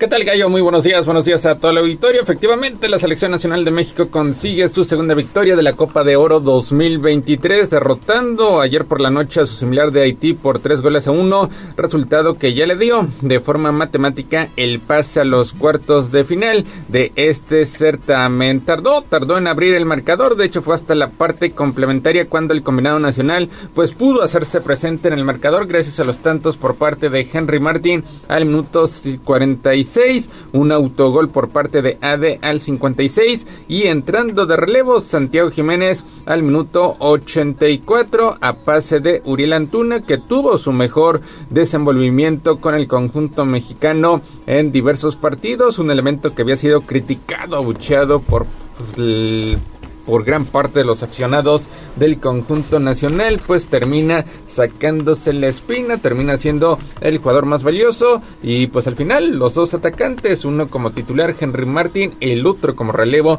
Santiago Jiménez, pues terminan convirtiendo para darle forma a esta victoria del conjunto nacional. En la línea telefónica, Mario Montero. Mario, muy buenos días. Buenos días, Neto. Buenos días al auditorio. México ayer ante un rival también limitado, por lo menos pues muestra una cara distinta, se un México que corre, que lucha, que mete la pierna, que lo intenta de cerca, que lo intenta de lejos, que lo intenta de un lado y del otro, y pues le acaba saliendo al final, le, le acaba sacando el resultado, que es importante, acaba metiéndole tres goles a Haití, uno eh, el principio el primero este, Henry Martin a pase de Antuna. El segundo un autogol que crece de una descolgada rápida donde los haitianos se quedan trabados. Y el tercero bueno pues Santi Jiménez que se mete cuando ya había metido gol a Haití donde parecía que México iba a sufrir pues bueno Santi Jiménez aparece para dejar la calma y con eso es suficiente para que México se adjudique su segunda victoria en Copa Oro victoria que pues prácticamente ya le, le da la calificación a la siguiente ronda. Todavía hay que jugar el domingo contra Qatar, pero bueno, México ya, ya junta seis puntos, ya, ya se le aleja a los rivales. y en diferencia de goles, pues también está bastante fuerte. Entonces, pues el equipo mexicano luce mejor, luce mejor, juega mejor, tiene otra actitud muy diferente a la que tenía con Diego Coca y bueno, pues viene, viene ahora este partido contra Qatar. Ayer el único error, la única preocupación, pues son esos errores a la hora de la salida. A México le cuesta mucho trabajo salir con balón. Por ahí comete un error gravísimo la defensa mexicana donde dejan a los jugadores de Haití solos frente al arquero. Felizmente pues no saben qué hacer con ese balón. Eh, equivocaciones a la hora de, del pase de media distancia, pero pues al final del día México le alcanza, le alcanza para ganar, le alcanza para llevarse los tres puntos y pues prácticamente ya en siguiente ronda de Copa Oro, lo cual pues no era no era una obligación, lo cual no simplemente hubiera sido un audito que no ocurriera. Una selección mexicana que hasta el momento marcha marcha de forma perfecta, dos victorias en igual número de compromisos, asegurando de forma matemática su pase a la siguiente ronda, tratando solamente de pues ver quiénes serán sus rivales ya en las rondas decisivas donde pues se espera se espera que la exigencia en cuanto a rivales se incremente a pesar de que eh, cuadros como Estados Unidos y Canadá presentan una selección totalmente alterna. Ahora el conjunto dirigido por Jaime Lozano Mario pues estará cerrando la fase de grupos el próximo domingo 2 de julio allá en Santa Clara California un estadio que no le trae nada de gratos recuerdos ahí cayó por goliza ante el conjunto de Chile. El partido será a las 7 de la noche, tiempo del centro de México, el próximo domingo, donde pues se espera, se espera que ahora sí Jaime Lozano haga cambios, tomando en cuenta que hay muy pocos días de descanso, que pues ya hay algún jugador suspendido y sobre todo que pues ya tiene en sus manos el boleto a la siguiente ronda. Sí, ahí eh, Jimmy Lozano debe ser inteligente, darle juego a los que no han jugado, eh, descansar a los titulares, permitir que evitemos más tarjetas para no perder jugadores clave en las rondas de eliminación. México pues ya prácticamente hizo la tarea en la fase de grupos, ahora falta este partido y falta pues ver, quién será el rival en cuartos de final la próxima semana. Me, eh, México mejora, mejora, eh, hay que decirlo, mejora mucho, sobre todo en actitud, mejora mucho en el funcionamiento, es eh, le alcanza para ganarle estos rivales, pero pues también los errores defensivos preocupan, preocupan mucho. Ojalá trabaje en ello el Jimmy Lozano esta, estos días que tiene de, entrenamiento, de preparación para el partido ante Qatar y pues eh, seguir adelante en esta Copa Oro que es una obligación para el equipo mexicano, donde México es amplio favorito, dado que Estados Unidos y Canadá llevan selecciones eh, B, pero pues México no tiene camino fácil. Si, si, impera la lógica, México estaría jugando la próxima semana ante Martinica los cuartos de final, semifinales ante Canadá y final ante Estados Unidos. Entonces, pues México tiene que seguir subiendo su nivel, tiene que seguir eh, jugando mejor fútbol, jugando más práctico, cumpliendo, porque pues fácil, fácil nadie se la va a dejar. Sí, sobre todo, sobre todo porque ya en la etapa semifinal, pues el nivel, el nivel del contrincante estaría eh, pues incrementando de forma considerable, pero pues hasta el momento se ha visto bastante, bastante bien. Como dices, el único departamento es la salida por aquel error que tuvo Luis Romo que casi, casi le cuesta un gol en contra a la selección mexicana. Pues estaremos pendientes próximo domingo, 7 de la noche, desde Santa Clara, California, en el estadio de los 49 de San Francisco, pues ese partido ante el conjunto de Qatar. Qatar que pues todavía busca, busca un milagro para ver si le alcanza llegar a la siguiente ronda. Qatar Mario que por cierto ayer empata ante Honduras, Honduras mejorando este notablemente de acuerdo a la presentación que tuvo ante el combinado mexicano, pero pues apenas le alcanza para igualar ante el conjunto catarí. Y ayer eh, Honduras casi se lleva una sorpresa desagradable. En un gol de último segundo acaba rescatando el empate. Se pudo haber quedado por primera vez en la historia de la Copa Oro con dos derrotas de arranque sin anotar un solo gol. Qatar, pues bueno, es un equipo invitado que trata de, conseguir nivel para otras cosas. Es un equipo que pues viene a, no perder nada, a, a apoyarse pero pues Honduras, Honduras en la calle de la amargura totalmente en el arranque de la Copa Oro, una de las sorpresas negativas del certamen, un equipo que generalmente era animador, que generalmente pues era de los que calificaban, hoy totalmente irreconocible eh, Honduras, muy mal, y bueno pues México ya, ya goleó, ayer casi pierden, y pues en el último partido poco será lo que se pueda jugar el equipo de Honduras. Bueno, pues ahí está entonces. Oye, y la verdad es que para el próximo partido ya contra Qatar, pues el Jimmy Lozano tendrá la oportunidad, digamos que descansar algunos jugadores y buscarle, digamos, otra dinámica también al equipo, ¿no? Pues esa es la idea, ¿no? Yo creo que ya estando prácticamente calificado, Jimmy Lozano debe de guardar a los que traen por ahí alguna tarjeta, guardar a los que pues se encuentran con alguna molestia física o cansancio, permitir que jueguen los que no han tenido la oportunidad, porque pues es un partido que ya más queda para la anécdota, entonces pues México sí tiene que cumplir, tiene que sacar puntos para eh, asegurar el primer lugar del grupo, pero pues tampoco es para estresarse ni para preocuparse, además pues Qatar no es un rival tampoco de, gran respeto, de jerarquía, es un rival que viene a conocer, que viene a subir nivel, y pues creo que el Jimmy ahí tiene que ser inteligente porque el torneo es corto, los partidos son muchos y la próxima semana pues ya estarías jugando cuartos de final en una historia muy diferente de lo que fue la etapa de Sí, sí, sí, la verdad es que... Y luego también, eh, Neto, Mario, la competencia interna que ya existe, ¿no? Ahí, por ejemplo, entre los centros delanteros, Henry Martin anota, ayer Santiago también. Entonces, eso es bueno también para la selección, ¿no? Sí, Henry Martin es muy bueno que estén eh, eh, peleándose el lugar, eso hace que suban niveles, eso hace que, que, que, tengan ese incentivo de ganarse el puesto. Y en este caso, pues Henry Martín y Santiago Jiménez, que son los dos que, que quieren ese 9, ese puesto de centro delantero de la selección nacional.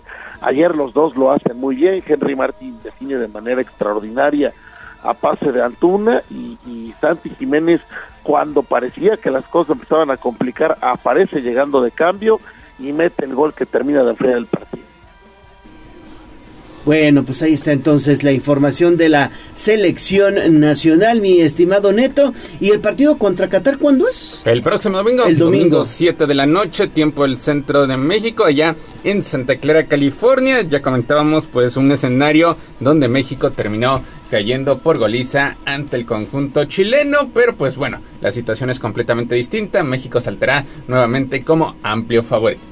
Muy bien, pues vamos a hacer entonces un, un, vamos a abrir un paréntesis, como se dice popularmente, vamos con una interesante entrevista porque se está preparando ya la serie NASCAR, una fecha más en el Autódromo Miguel E. Abel, ¿no? Sí, eh, ayer, ayer fue anunciado de forma oficial lo que será una fecha más por parte del circuito NASCAR que estará de vuelta en Puebla. Puebla recordando que tendrá par de fechas a lo largo de este 2023 y la primera se estará llevando a cabo pues el próximo 8 y 9 de julio allá en el Autódromo Miguel eh, Abed, este una carrera que estará disputando en modo circuito. Exactamente, y para profundizar más en este tema está con nosotros hoy y la saludamos con mucho gusto aquí en el estudio a la secretaria estatal de Turismo, Marta Ornella. Secretaria, qué gusto saludarte, bienvenida. Hola, bien, gracias, muchas gracias, muy contenta porque bueno, pues ayer anunciamos junto con el gobernador y la gente de NASCAR que vamos a tener 8 y 9 vamos a tener la NASCAR, una carrera, como bien dices, ayer la anunciaban que era eh, formato circuito. Y bueno, pues estamos invitando a todos eh, que asistan al Autódromo Ayana Mosoc 8 y 9 de julio. Vamos a estar esperándolos. El 8 eh, es una carrera como para la salida, en qué lugar van a salir, para la salida del domingo. Y el domingo estamos arrancando a la 1 de la tarde allá en el autódromo. Bueno, pues importante también esta fecha de la NASCAR aquí en Puebla, sobre todo por lo que también trae para el estado, para el municipio como tal, sobre todo en torno a la derrama económica, a, la visita de, varias personas, de turistas que estarán aquí en Puebla, pues el próximo fin de semana, ¿no? Sí, así es. Estamos eh, pensando, bueno, estamos calculando que van a llegar más de 20 mil personas, 20 mil aficionados el domingo y por supuesto que también entre patrocinadores, entre toda la gente que viene con la NASCAR y bueno, pues se calcula una rama económica de 17 millones que va a beneficiar a los hoteleros, restauranteros, a toda la gente que tiene que ver con el sector. Entonces, bueno, pero aparte es bien bien emocionante esta carrera, la adrenalina, escuchar los motores. Ayer que se subió, se subió, bueno, se acercó al gobernador al coche, prendieron el coche, el motor se oye padrísimo. Ya cuando ves todos los coches, la verdad es que la adrenalina es súper está padrísimo. Vayan. Yo aquí veo en Puebla que hay muchísimo aficionado al automovilismo. Siempre, siempre tenemos muy buena respuesta. Y bueno, los invitamos también a que eh, vayan, que estén en las redes sociales de nuestra secretaría y ahí vamos a tener, vamos a estar regalando algunas cortesías. Y sobre todo, Neto, que son dos días que hay que disfrutar, ¿no? Sí, dos días, dos días en uno de los mejores circuitos del país, como es el Autódromo Miguel E. de Amozoc, tomando en cuenta que pues puede darse el lujo de tener los dos modelos de competencia, el de circuito que será en esta primera jornada y más adelante, ya para finales de año, el modelo de óvalo y sobre todo porque Julio pues ayer lo mencionaban, es calificado como el mes del deporte. Viene eh, también la selección mexicana que se está preparando para la Copa del Mundo y aparte se tendrá el Campeonato Nacional de Atletismo clasificatorio para lo que será la Copa del Mundo allá en Budapest. Sí, vamos a tener eh, temas bien interesantes. Va, va a jugar van a tener un partido de preparación la selección mexicana de básquetbol y vamos a tener también a la selección de Cuba. Entonces va a estar padrísimo, también vayan. Y también se anunció ayer eh, por parte del IMPODE, eh, Yadira Lira presentó, vamos a tener el campeonato nacional de atletismo donde van a salir los, los competidores que se van a ir a las Olimpiadas y a los Panamericanos. Entonces Puebla va a estar de lujo todo este, todo este mes y además también decirles, bueno, si me permites, vamos a arrancar ya con los chiles en hogada, los pueblos ah, claro, O sea, ya viene todo. Puebla va a estar de lujo todo este, todo este mes. sí, sí, sí, sí, ya, ya viene la temporada de los chiles en hogada. Tengo entendido, este año se va a arrancar en Calpan. Así es. Bueno, vamos a tener un evento de presentación el 7, ya sé, el gobernador. Viernes. Ajá, el 7 vamos a inaugurar la temporada se va a anunciar todas las actividades que va a haber en los municipios, que va a tener el Estado y también El 21 vamos a tener una comida por parte del gobierno del estado y la Canirá, que nos vamos a juntar y vamos a hacer chiles en nogada ahí, por supuesto, en Calpan. Ahora el gobernador nos ha instruido que también nos metamos en el, en el fondo del estado, en el interior del estado, para que también podamos darle mucha promoción a los que no son pueblos mágicos, en este caso como Calpan, San Nicolás. Entonces, bueno, pues padrísimo. Y también, si me permites, ahorita anunciarte lo de los dos, nuestros dos pueblos Eso mágicos. es muy bueno. Esas son buenas noticias. Muy buenas noticias, más oferta, oferta turística. Tuvimos a Huejotzingo y a, a, a Teciutlán. Teciutlán. De verdad, mucha gente pregunta, bueno, ¿y por qué? de verdad visítenlos. O sea, tienen tantas cosas los dos Teciutlán.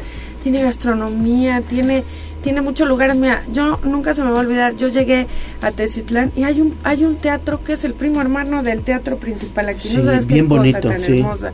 Y además se come súper bien. Y Huejotzingo tiene mucha historia, tiene su convento, tiene su carnaval. Ver, también tiene mucha gastronomía. Los invito a que visiten nuestros dos nuevos pueblos mágicos. Ahora ya tenemos 12 pueblos mágicos. Ya tenemos mucha oferta turística. Ayer lo dijo el gobernador, ya somos un referente turístico en, en México. Entonces, bueno, pues muy felices porque como bien dices, es muy bueno, vamos a tener mucha rama económica, mucha visita. Entonces, muy, muy, muy contentos de verdad. Eh, yo quiero felicitar más bien a, lo, a estos pueblos, pero también a todo el sector turístico que ha trabajado muchísimo a los presidentes municipales, pero sobre todo al gobernador. Ayer tú ya lo viste, Sí, es el sí, principal promotor del turismo en Puebla. 12 pueblos mágicos y van por más. Están buscando todavía que Tecali y Zacapuazcla sean pueblos mágicos, ¿no? Y así es, lo que instruyó el gobernador es que apoyáramos, por supuesto, a todos los que se, a los que to- a los que responden a esta convocatoria, eh, pero creo que ya por justicia le toca a esos dos, ¿no? Ya Zacapuazcla. Pues mucha- Zacapuazcla, fíjate, también tiene mucha historia. Así es, a ver, y Zacapuazcla se ha candidata, candidateado muchas, muchas veces.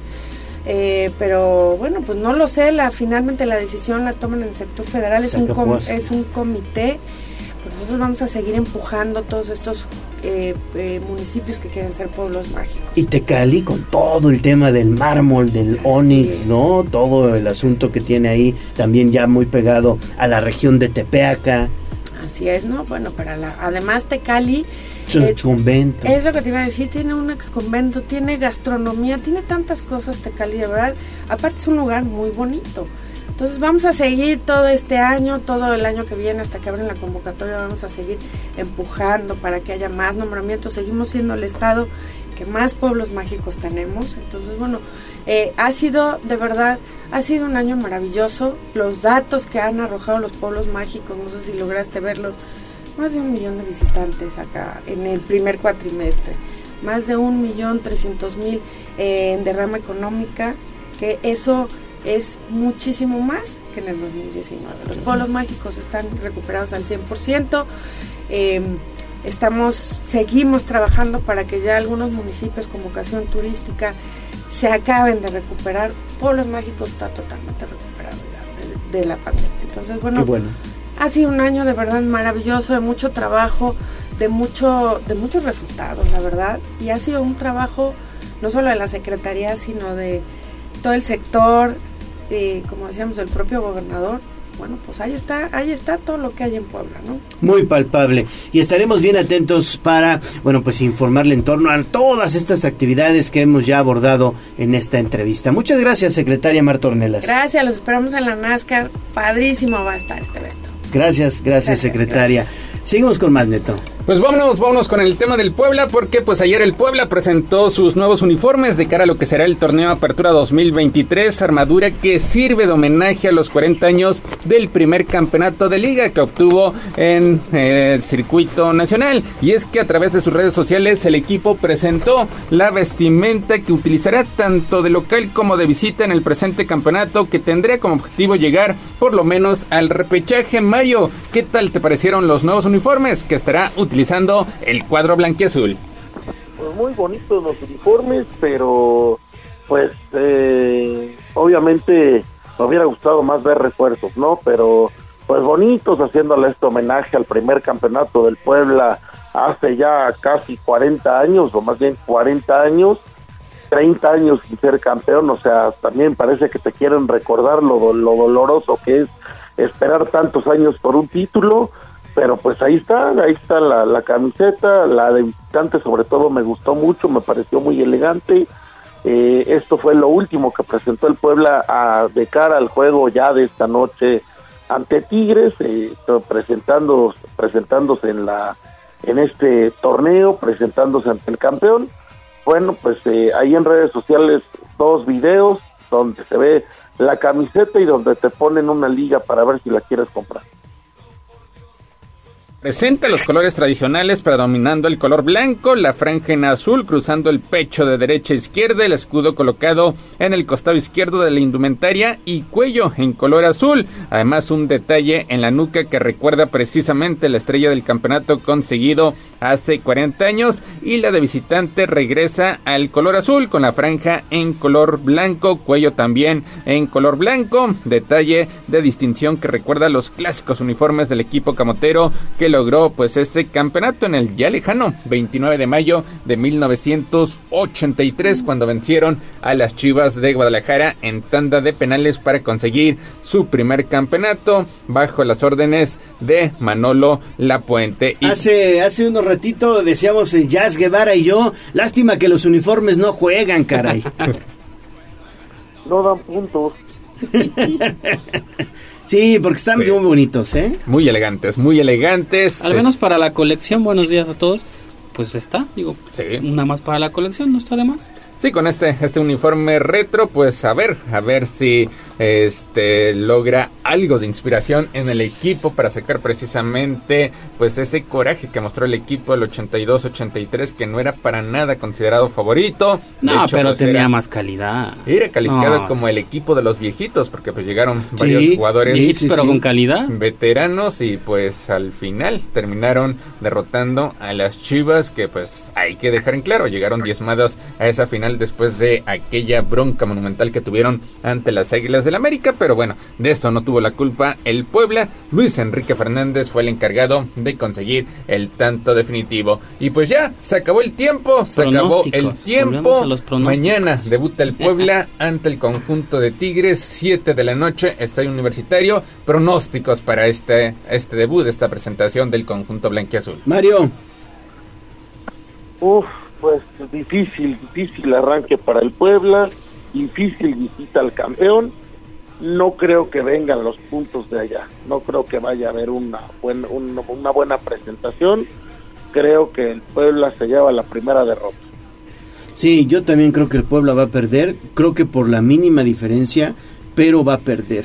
Va a perder ese primer partido de, del torneo contra Tigres. Sí. Pues coincido, coincido con ustedes. Ojalá y todos nos equivoquemos y el próximo lunes pues estemos platicando de un resultado positivo del conjunto blanqueazul. Pero pues de acuerdo a los refuerzos, de acuerdo a las bajas, pues el pronóstico o el panorama no es nada, nada alentador con el conjunto poblano. Así que pues estaremos al pendiente de lo que suceda mañana sábado a partir de las 7 de la noche en el estadio universitario. Ya ni me preguntan yes. ¿seré tan pesimista o qué? Me parece que se extraña desde mañana la ausencia de Anthony Silva, te puede restar, no sé, un 3-0, favor Tigres, para mi gusto. Sí, ese es otro, otro aspecto a considerar que pues no estará la seguridad por parte de Anthony Silva. Veremos cómo soporta la presión Mario eh, Iván Laraña Rodríguez, sobre todo por todo lo que se ha comentado previo a esta campaña, lo dolida que está en la afición, el malestar que ha expresado a través de las distintas redes sociales y pues como sea, genera, genera mayor presión en la Araña Rodríguez. Pues sí, Sí, sí, genera presión la salida de Anthony, genera presión la salida de otros elementos clave como Gularte, genera presión la idea de que el técnico no quiso dar la cara antes del partido, genera presión que hay un equipo más débil que el del torneo pasado y pues bueno, y, definitivamente la presión de ir a visitar al campeón a su casa, que quiere eh, festejar su título ante su gente, que, que quiere demostrar que buscará defender este campeonato, entonces pues el Puebla tiene una receta completa para pasarla mal.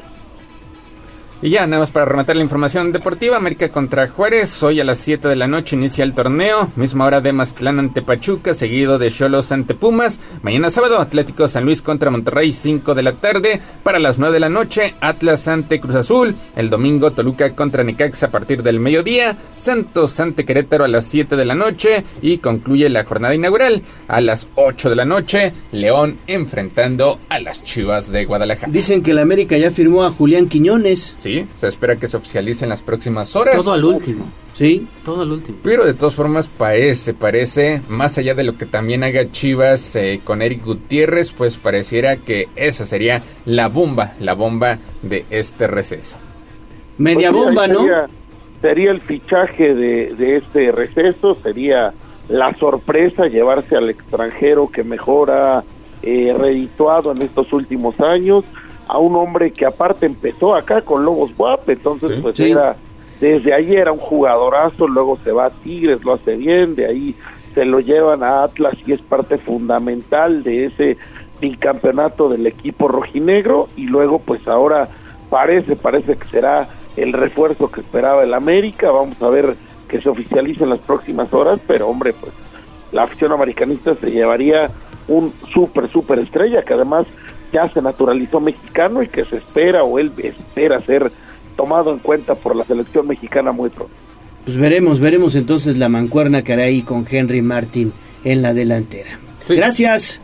Oye, y ayer Pericos volvió a ganar. Ah, claro, Pericos ganó Piratas la serie. Sexta serie ganada fuera de casa eh, de manera consecutiva. Sí, ahí está, ahí está la victoria por parte de los Pericos de Puebla, que pues termina aplastando a la nave filibustera, victoria Pizarra por 9-4, así que se queda, se queda con la serie, con el triunfo, dos juegos a uno. Y va por otra serie fuera de casa, ¿no? Contra León. Bravos de León a partir de este viernes. A, a buscar la séptima, a buscar la séptima, Pericos haciendo bien el trabajo y pues una gira que lucía complicada que está sacando de manera tirada. Que tengan muy buen fin de semana, nos hablamos el lunes. Igual también para ti, buen fin de semana. Gracias, Neto. Saludos, Vamos a hacer una días. pausa y regresamos con más. y ganar nuestra misión. Ya se siente la emoción, el juego. Yo también soy pelotero.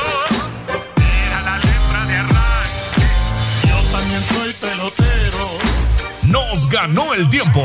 Hasta aquí, Deportes. Pero recuerden que todos los días tenemos una cita en Tribuna Matutina. Continuamos con El Gallo y la voz de los poblanos. Somos la magnífica y estamos en Puebla. En el 95.5 FM y 1250 AM. Atlixco de las Flores. 99.9 FM. Y en Zacatlán de las Manzanas. 88.3 FM. La magnífica. La patrona de la radio. Sitio web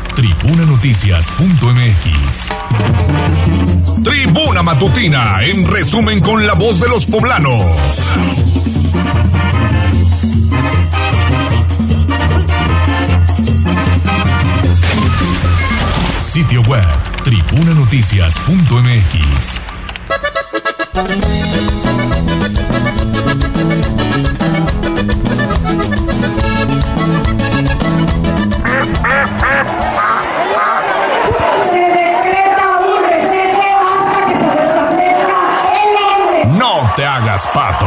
Vamos con información de la política. En Tribuna Matutina. 8 de la mañana con 6 minutos y hoy en viernes, pero es un gusto saludar al senador de la República, Alejandro Armenta. Senador, ¿cómo estás? Qué gusto saludarles, gracias Leo, Alex, Buenos eh, días. Jazz, buenos días.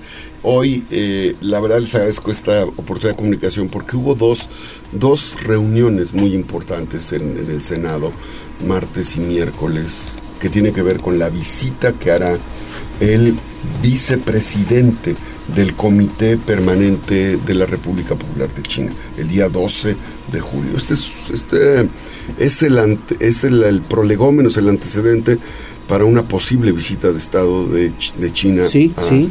este, a México. A México. Ajá, México. Y, eh, pero es muy importante la correlación con Puebla porque yo le voy a comentar al vicepresidente la reunión que tuvimos hace dos meses con 400 empresarios poblanos y 30 empresas chinas. Vino el embajador Shang Rum aquí a Puebla. Sí, ¿se lo recuerdo, sí. comenté? Fue un gran evento. Estuvieron las cámaras empresariales, estuvieron organismos empresariales y estuvieron empresarios del sector agropecuario, del sector industrial y prestadores de servicio poblanos.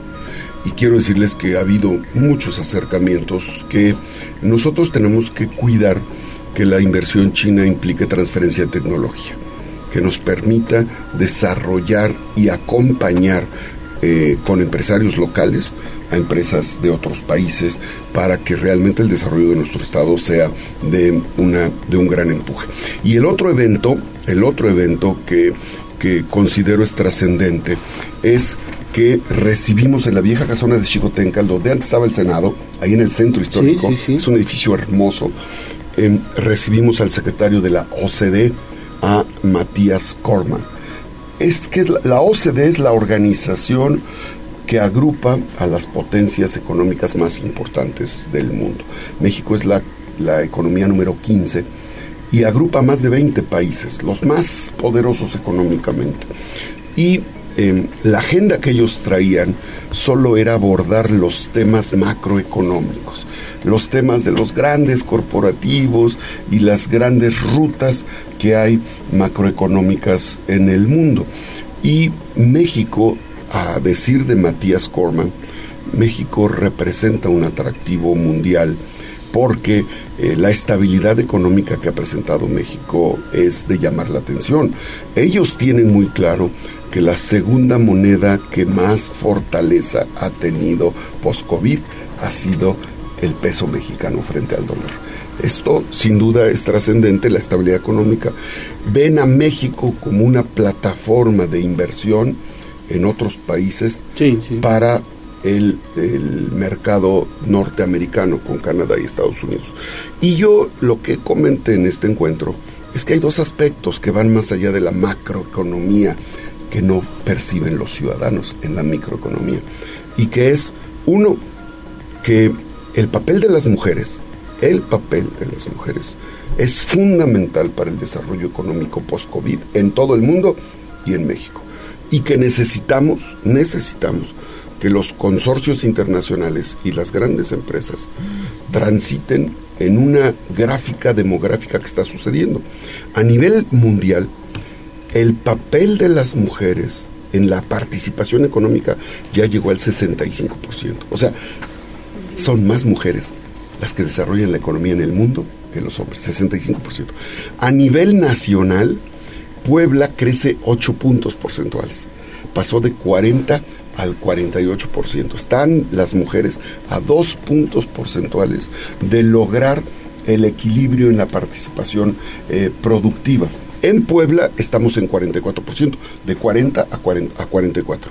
Pero el gran reto que tenemos que atender y que tiene que ver con la justicia a favor de las mujeres, porque hemos estado apoyando los temas de equidad de género, el tema de una vida libre de violencia, el tema de la prescripción de delitos sexuales contra las mujeres, el tema es a trabajo igual, salario igual. La misma remuneración. Ese es el tema. El, y eso se lo comenté muy concretamente al secretario general de la OCDE, porque ellos tienen mucho que ver con eso. Uh -huh. Es necesario que a nivel global, con las grandes empresas transnacionales y las empresas locales, pasemos a disminuir ese 23% de mujeres que por el mismo trabajo reciben un menor sueldo. 23% de toda la planta laboral que hay en el mundo reciben menos salario que un hombre por un mismo trabajo. Entonces, es un tema que pusimos en el centro de las atenciones porque a veces, Alex, esos temas no se abordan en esas reuniones. Sí. Para ellos, eh, ¿cómo está el Producto Interno Bruto? La balanza comercial, sí, la el nivel de las exportaciones, la inversión directa extranjera. Sí, sí, todo eso está muy bien. ¿Y las mujeres? ¿Y el ingreso de las mujeres? ¿Y el papel que están jugando las mujeres? Entonces, hicimos esa anotación porque es necesario que ellos que conducen las reglas globales de libre mercado incidan, el que lo tengan en agenda y en sus foros y encuentros aborden el tema de las mujeres y de lograr justicia salarial en las mujeres, yo siento que fue un tema muy importante. Y el segundo tema importante que incidí en mi participación en la OCDE fue micro, pequeñas y medianas empresas. Porque mientras solo hablemos de los grandes corporativos automotrices, de los grandes corporativos de la industria alimenticia, de los grandes corporativos de la industria farmacéutica por el tema post-COVID, pues sí está muy bien. ¿Cuánto vendieron? ¿Cuántas utilidades? ¿Cuántas ganancias? Pero ¿qué pasa con la distribución de la riqueza?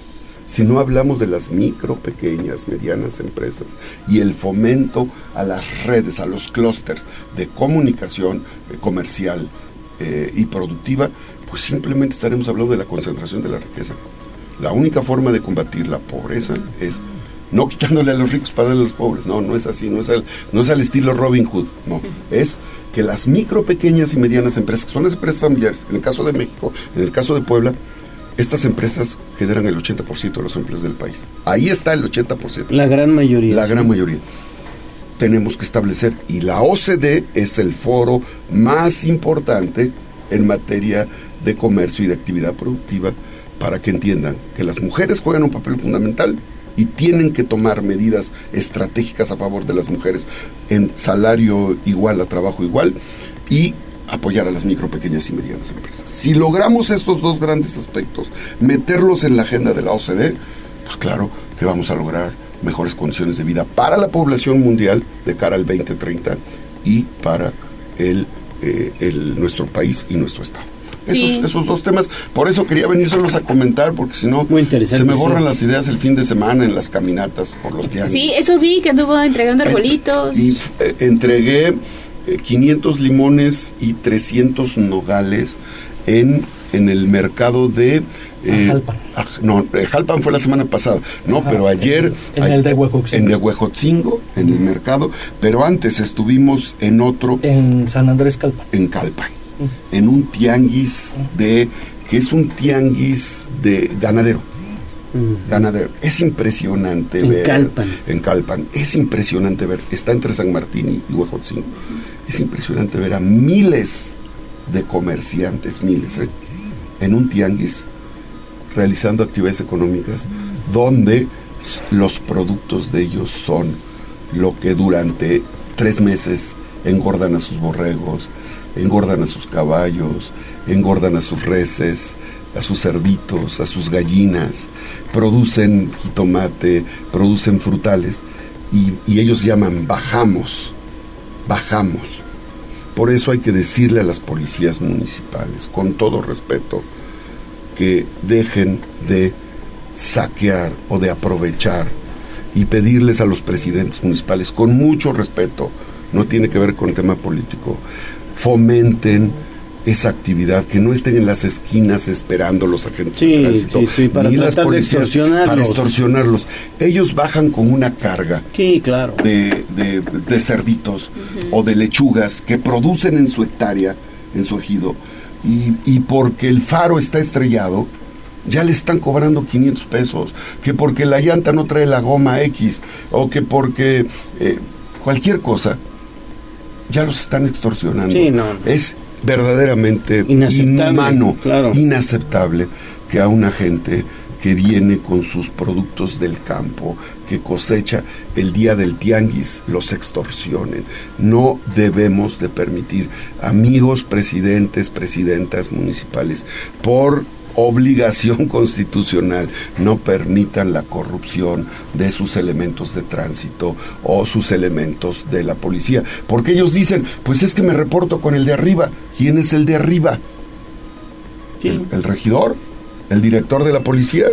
¿El director de tránsito? Claro, claro. O la o el presidente municipal. Lo digo con respeto, eh, con cariño. No es justo, porque se quejan con nosotros. Se quejan.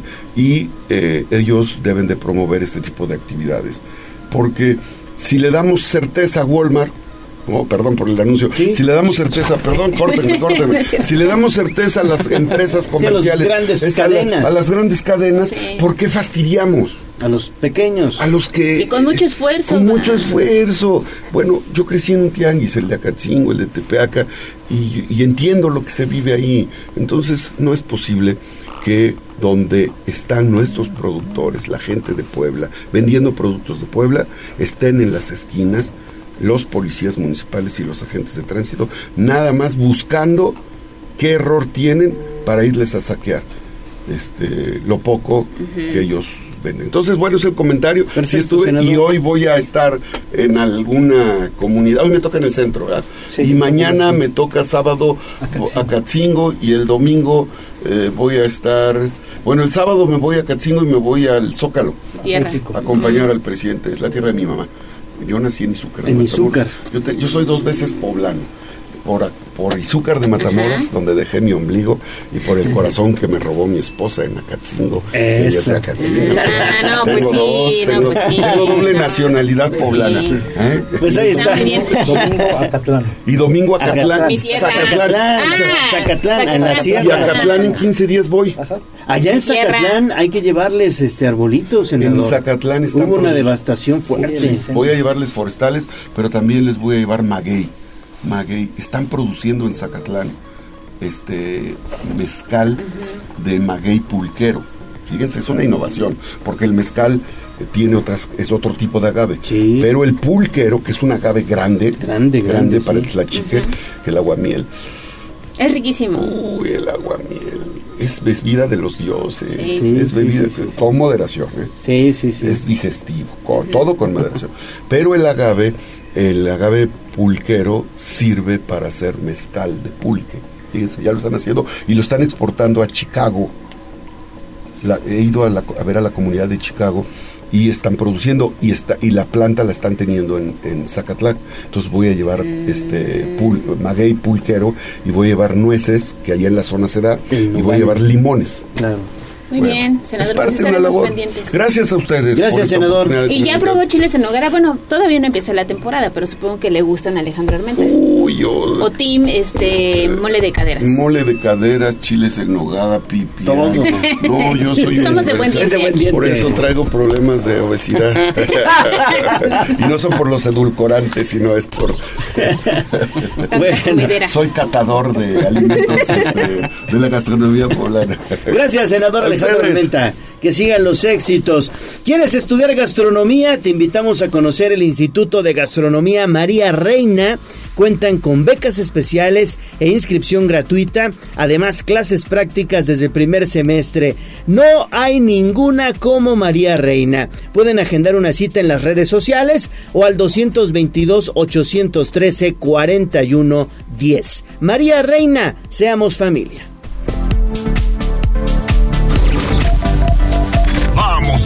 Corte comercial y regresamos en menos de lo que canta un gallo.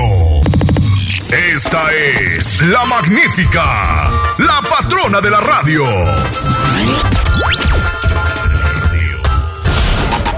Seguimos con el gallo de la radio. Instagram, Tribuna Noticias.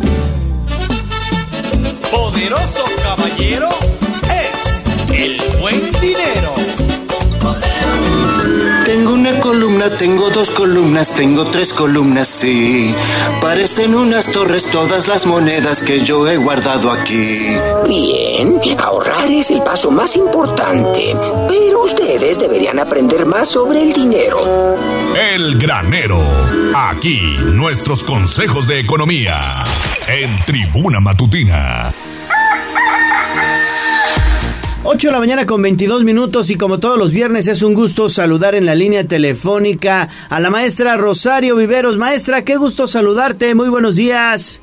Hola Leo, buenos días, ¿cómo estamos? Bien, bien, maestra. Muchísimas gracias por, por aceptar la comunicación y seguir con nuestras recomendaciones que le estamos dando a nuestros amigos del auditorio. Claro que sí, Leo, muchas gracias. Pues hoy vamos a cerrar este apartadito que habíamos mencionado de la inteligencia artificial para los, pues bueno, para los emprendedores, ¿no? Y justamente el día de hoy vamos a tocar el último punto. Y este punto es, es muy importante porque justamente se visualiza desde diferentes ópticas, entonces por eso es importante mencionarlo. Para la inteligencia artificial, y lo sabemos, bueno, pues todo eh, pudiera pensarse que es tecnología, ¿verdad? Digo, la realidad es que va íntimamente relacionado. Pero este último punto nos especifica que es importante definir qué se entenderá por éxito dependiendo el tipo de emprendimiento, ¿no? Mientras para algunos el éxito es tener X número de clientes, para otros el éxito es eh, hacer crecer su negocio, para otros es, eh, digamos, establecerse y, pues mantenerse en el gusto del cliente, de los clientes, para otros emprendedores el éxito es poner una o dos sucursales más, o sea, dependerá por supuesto de la óptica del cliente. Entonces, pues es importante definir cuáles son las expectativas del propietario, ¿no? De la persona que está haciendo este emprendimiento. Y por ello es importante definir, pues para él o ella, qué es el éxito, ¿no? Una vez que se haya definido, eh, pues qué es el éxito o a qué aspira este emprendedor, bueno, pues ahora sí, habrá que verificar todo el caminito, todo el proceso para que quede perfectamente documentado y la inteligencia artificial pues pueda apoyarte, ¿no? Mientras para algunos, repito, el éxito es aumentar el número de clientes, bueno, pues por ahí tomaremos alguna ruta eh, tecnológicamente hablando que nos pueda ayudar, ¿verdad? Pero para otros a lo mejor es únicamente mantener cierto número de ventas, ¿no? O, simplemente, como es algo nuevo, pues posicionarse, ¿no? Entonces, dependiendo, por supuesto, qué es para cada emprendedor el concepto de éxito, será la forma en que la inteligencia artificial pues ayude o apoye a encontrar el camino, las herramientas, las acciones que hay que tomar para que este emprendimiento pues obviamente tenga éxito. A fin de cuentas es lo que buscamos. ¿Qué te parece, Leo? Pues muy bien, la verdad es que siempre la inteligencia artificial eh, siendo utilizada para estrategias de manera positiva y no de forma negativa, que eso es lo más lo más interesante y también como una herramienta, una herramienta para generar pues nuevas estrategias de carácter eh, económica y atraer clientes. Exactamente, Leo. Y bien lo acabas de decir, ¿no? Mientras la inteligencia artificial contribuya de manera positiva, de manera sana, ¿verdad? De manera confiable a que tu negocio crezca, obviamente en pues en el esquema bajo las normas que debe hacerse, pues es una herramienta maravillosa, ¿no? Porque hay tanta información eh, dentro de este de estos eh, bueno de estos caminos de la inteligencia artificial que bueno qué bueno que podamos utilizarlos, ¿no? Pero no olvidar que muchas veces, desgraciadamente, se utiliza este concepto de la inteligencia artificial no con fines positivos, ¿no? Sino todo lo contrario, ver qué puedo hacer para evitarme eh, este camino, qué puedo hacer para no hacer mis pagos y contribuciones como debe ser, qué puedo hacer para desviarme, digámoslo así, y, y bueno, ofrecer un producto que es una cosa cuando realmente se tiene otra. O sea, no sé, hay muchas, muchas cosas que, que la inteligencia artificial apoya, pero desgraciadamente a veces se utiliza no precisamente con buenos fines, ¿no? Entonces, eso es muy, muy importante, ¿no? Toda la tecnología al día de hoy está pues al alcance de un clic, ¿no? Definitivamente para cualquier persona. Entonces, analizar muy bien qué es lo que estás buscando, para qué lo estás buscando, eh, cuáles son las fuentes que te proveen esa información, porque recordemos que pues al día de hoy en, en esta nube, ¿verdad? Cualquier persona puede subir cualquier información y hay que estar seguros que lo que estás buscando realmente pues es cierto, es válido, es honesto y bueno, pues de esa forma darle el uso precisamente para hacer crecer tu negocio. Así es, maestra, muy interesante como siempre lo que tiene que ofrecer y pues hay que asesorarnos también. Me parece importante buscar a algún experto, alguien que nos pueda orientar en el proceso y en el camino para no caer también en manos de charlatanes, maestra.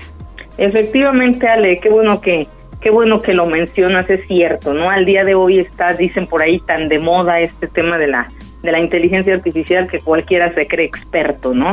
Y desgraciadamente cualquier persona podemos caer pues pues en el error, ¿no? O en manos de alguien que lejos de ayudarte hace todo lo contrario para ti y para tu negocio, ¿no? Entonces, pues sí, asesorarte de un experto, verificar las fuentes, que eso es muy muy importante, así como en el en el colegio, en las universidades Queremos que los chicos cuando hacen una búsqueda tengan fuentes confiables y referencias confiables, pues exactamente lo mismo para las personas ya en, en, a nivel empresarial, ¿no?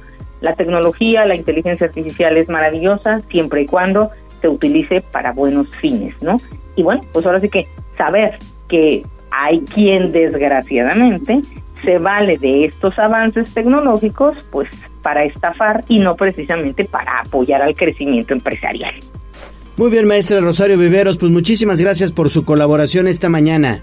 Claro que sí, Leo, cuídense mucho y nos estamos escuchando pronto. Sí, maestra, siempre es un gusto aprender de su mano y bueno, pues ahí está. Si tienen alguna inquietud, escríbanos y con mucho gusto se les hacemos llegar a la maestra Rosario Viveros. Buen claro fin de que sí, semana. Ale. Cuídense mucho, que estén muy bien. Hasta luego. Adiós, Hasta maestra. luego. 8.29 de la mañana, ¿tenemos a David? Tenemos a David Becerra con reportes de las calles de Puebla, este aparatoso hecho que se presentó entre dos unidades del transporte público. Adelante, David. Así es, Ale Gallo, lo saludo nuevamente, pues entre la unidad 26 de la ruta Galgos, o sea, la ruta 13, y la unidad 56 de la ruta 4, y es que resultaron varias personas lesionadas que justamente viajaban eh, dentro de la ruta 4. El conductor de la unidad Galgos del Sur fue quien en un choque por alcance, pues precisamente generó este incidente vehicular. Posterior a esto, el conductor de esta ruta, la ruta Galgos, pues se dio a la fuga abandonando la unidad.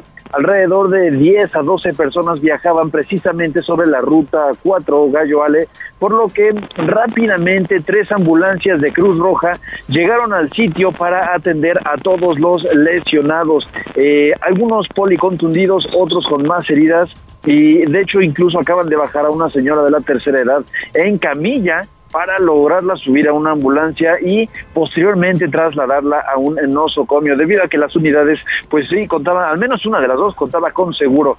Pues como les comento el conductor de la unidad de Galgos se dio a la fuga abandonando las uh, unidades. Bueno el incidente en general.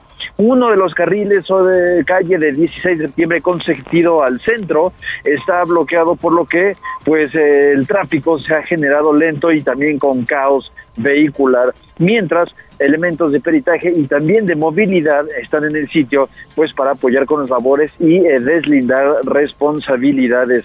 Ya están incluso las aseguradoras también haciendo las firmas de los papeles correspondientes para posterior a eso comenzar con los respectivos traslados hospitalarios. Esa es la información que tenemos en el punto Gallo Ale es calle Chietla entre calle Chietla y Tepetitlán sobre Avenida 16 de septiembre con dirección al centro.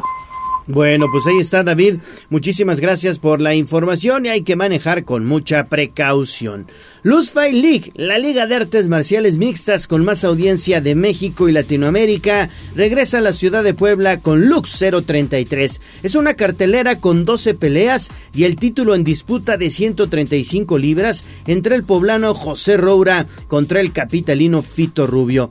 Este viernes 30 de junio, a partir de las 6 de la tarde en el Auditorio Explanada, para presenciar una noche llena de acción. Es tiempo de Lux, venta de boletos por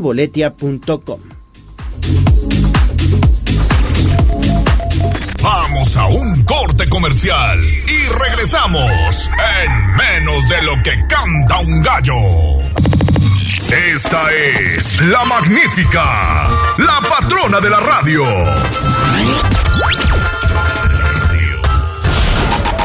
Seguimos con el gallo de la radio. Sitio web, tribunanoticias.mx.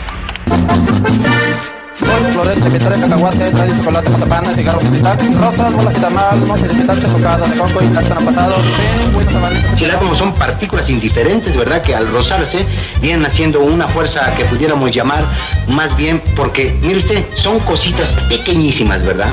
Que una vez conjuntas es la palabra, la palabra lo dice, la fotografía de la palabra, por ejemplo. Mejoremos nuestro lenguaje con Miguel Campos y sus minucias del idioma. Parte de la mitad de la partícula de- del átomo 8 de la mañana con 34 minutos. Miguel Campos, es viernes y es momento de tu participación. ¿Cómo estás? Muy buenos días. Hola, estimado Leo, muy eh, a gusto nuevamente con esta sección que, bueno, espero esté contribuyendo a mejorar nuestra comunicación o como dice el- la entrada, a mejorar nuestro idioma. Hoy les tengo, Leo, dos aportaciones eh, que tiene que ver una con cuestiones de redacción. No solo tenemos que hablar lo mejor posible, sino escribir lo mejor posible, redactar bien.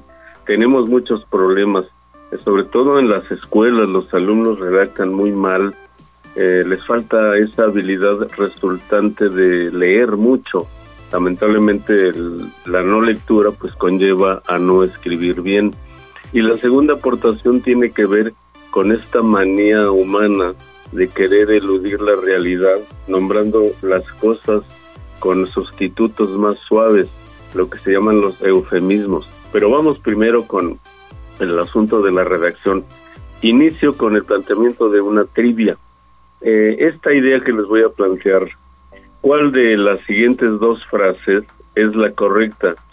Si me refiero a un secreto que transmití a varios individuos, esto es, tengo un secreto o tenía un secreto y ese secreto lo transmití a varios, varios individuos. ¿Cuál es la forma correcta? En el inciso A, se los dije, en el inciso B, se lo dije. ¿Cuál, ¿Cómo debemos redactar esa frase? Hablando de un secreto que se transmite a varios individuos.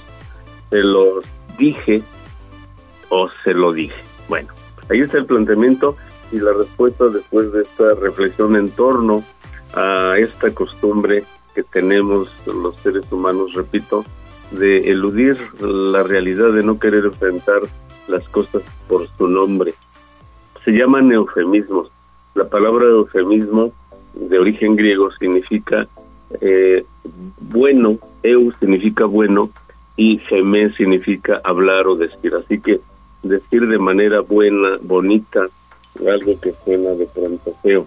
Eh, hice una breve lista de una gran cantidad que existe para que entendamos este asunto de los eufemismos. Si un alumno es reprobado en la escuela, pues hoy con este asunto de la generación de cristal ya no les pueden decir estás reprobado porque aparentemente se oye mal. Hace muchos años era normal estar reprobado, es decir, no sacaste la calificación adecuada. Ah, pues hoy hay que decirles no obtuviste la calificación adecuada o también se les puede decir necesitas mejorar. ¿eh? Así para que no sientan feo de que están reprobados, necesitas mejorar. Les estás diciendo lo mismo, pero bonito. Otra, otro eufemismo eh, también muy recurrente en el asunto laboral, las huelgas. Eso de huelga se oye feo, impone. Ah, bueno, pues hay que llamar paro laboral, que por lo menos es lo mismo, pero dicho más suave.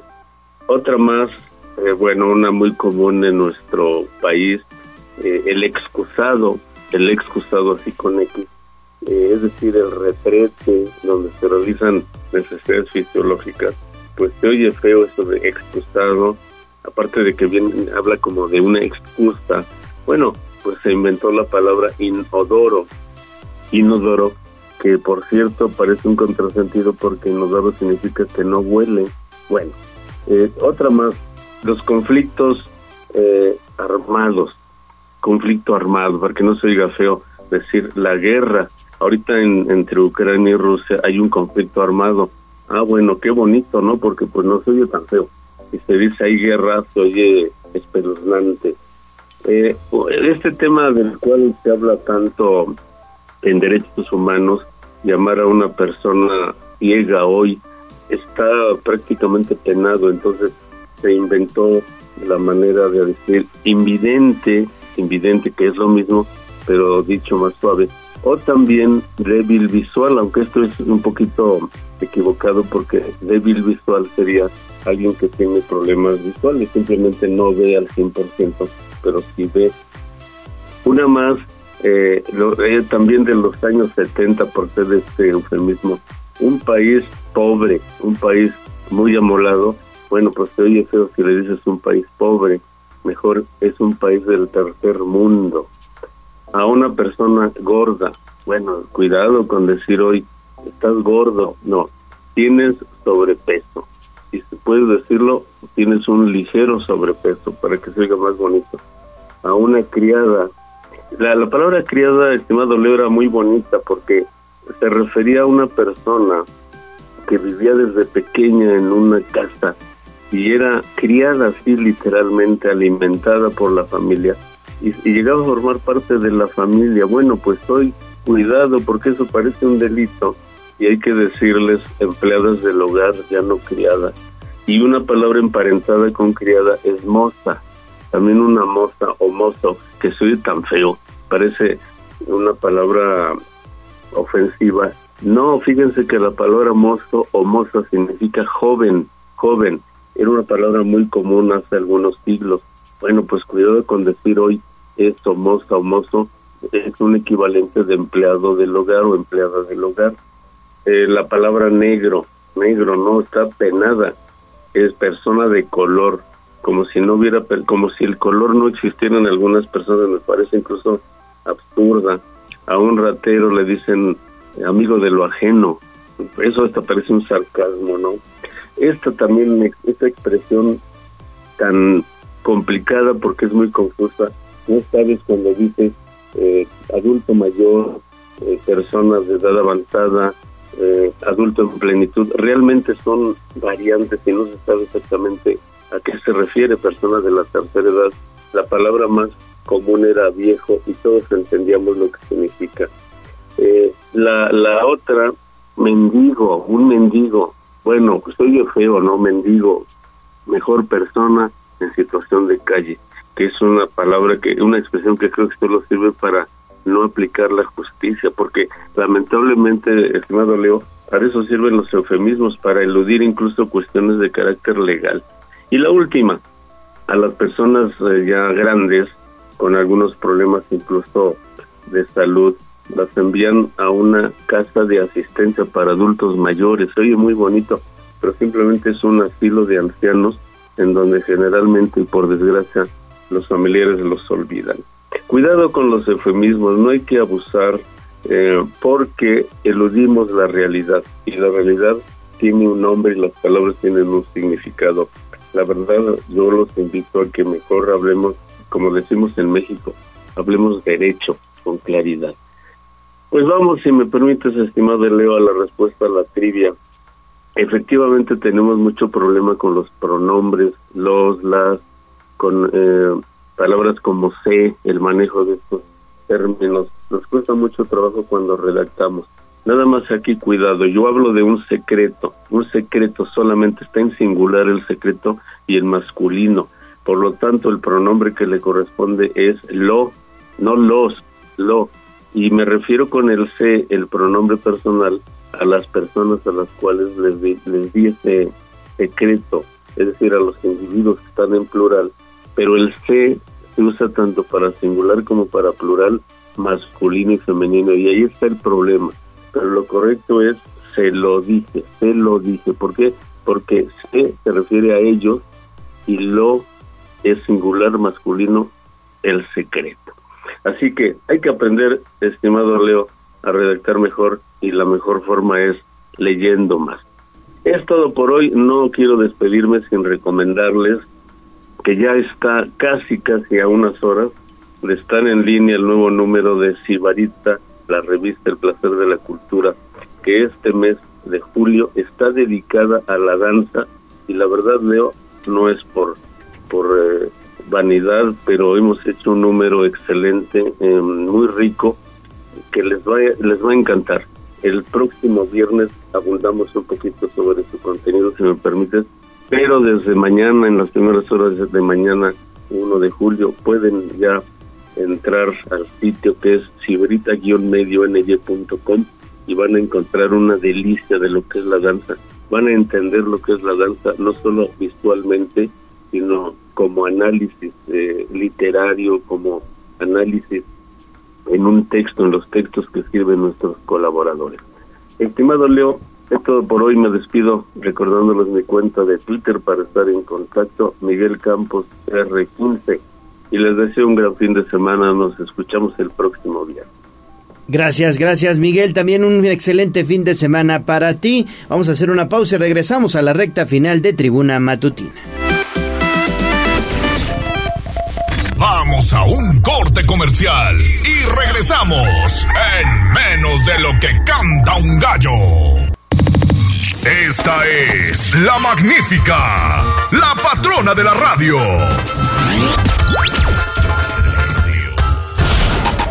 Seguimos con el gallo de la radio. Sitio web, tribunanoticias.mx.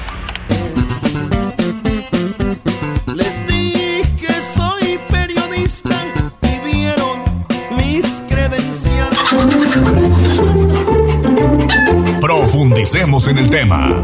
Hablemos con el gallinero en Tribuna Matutina.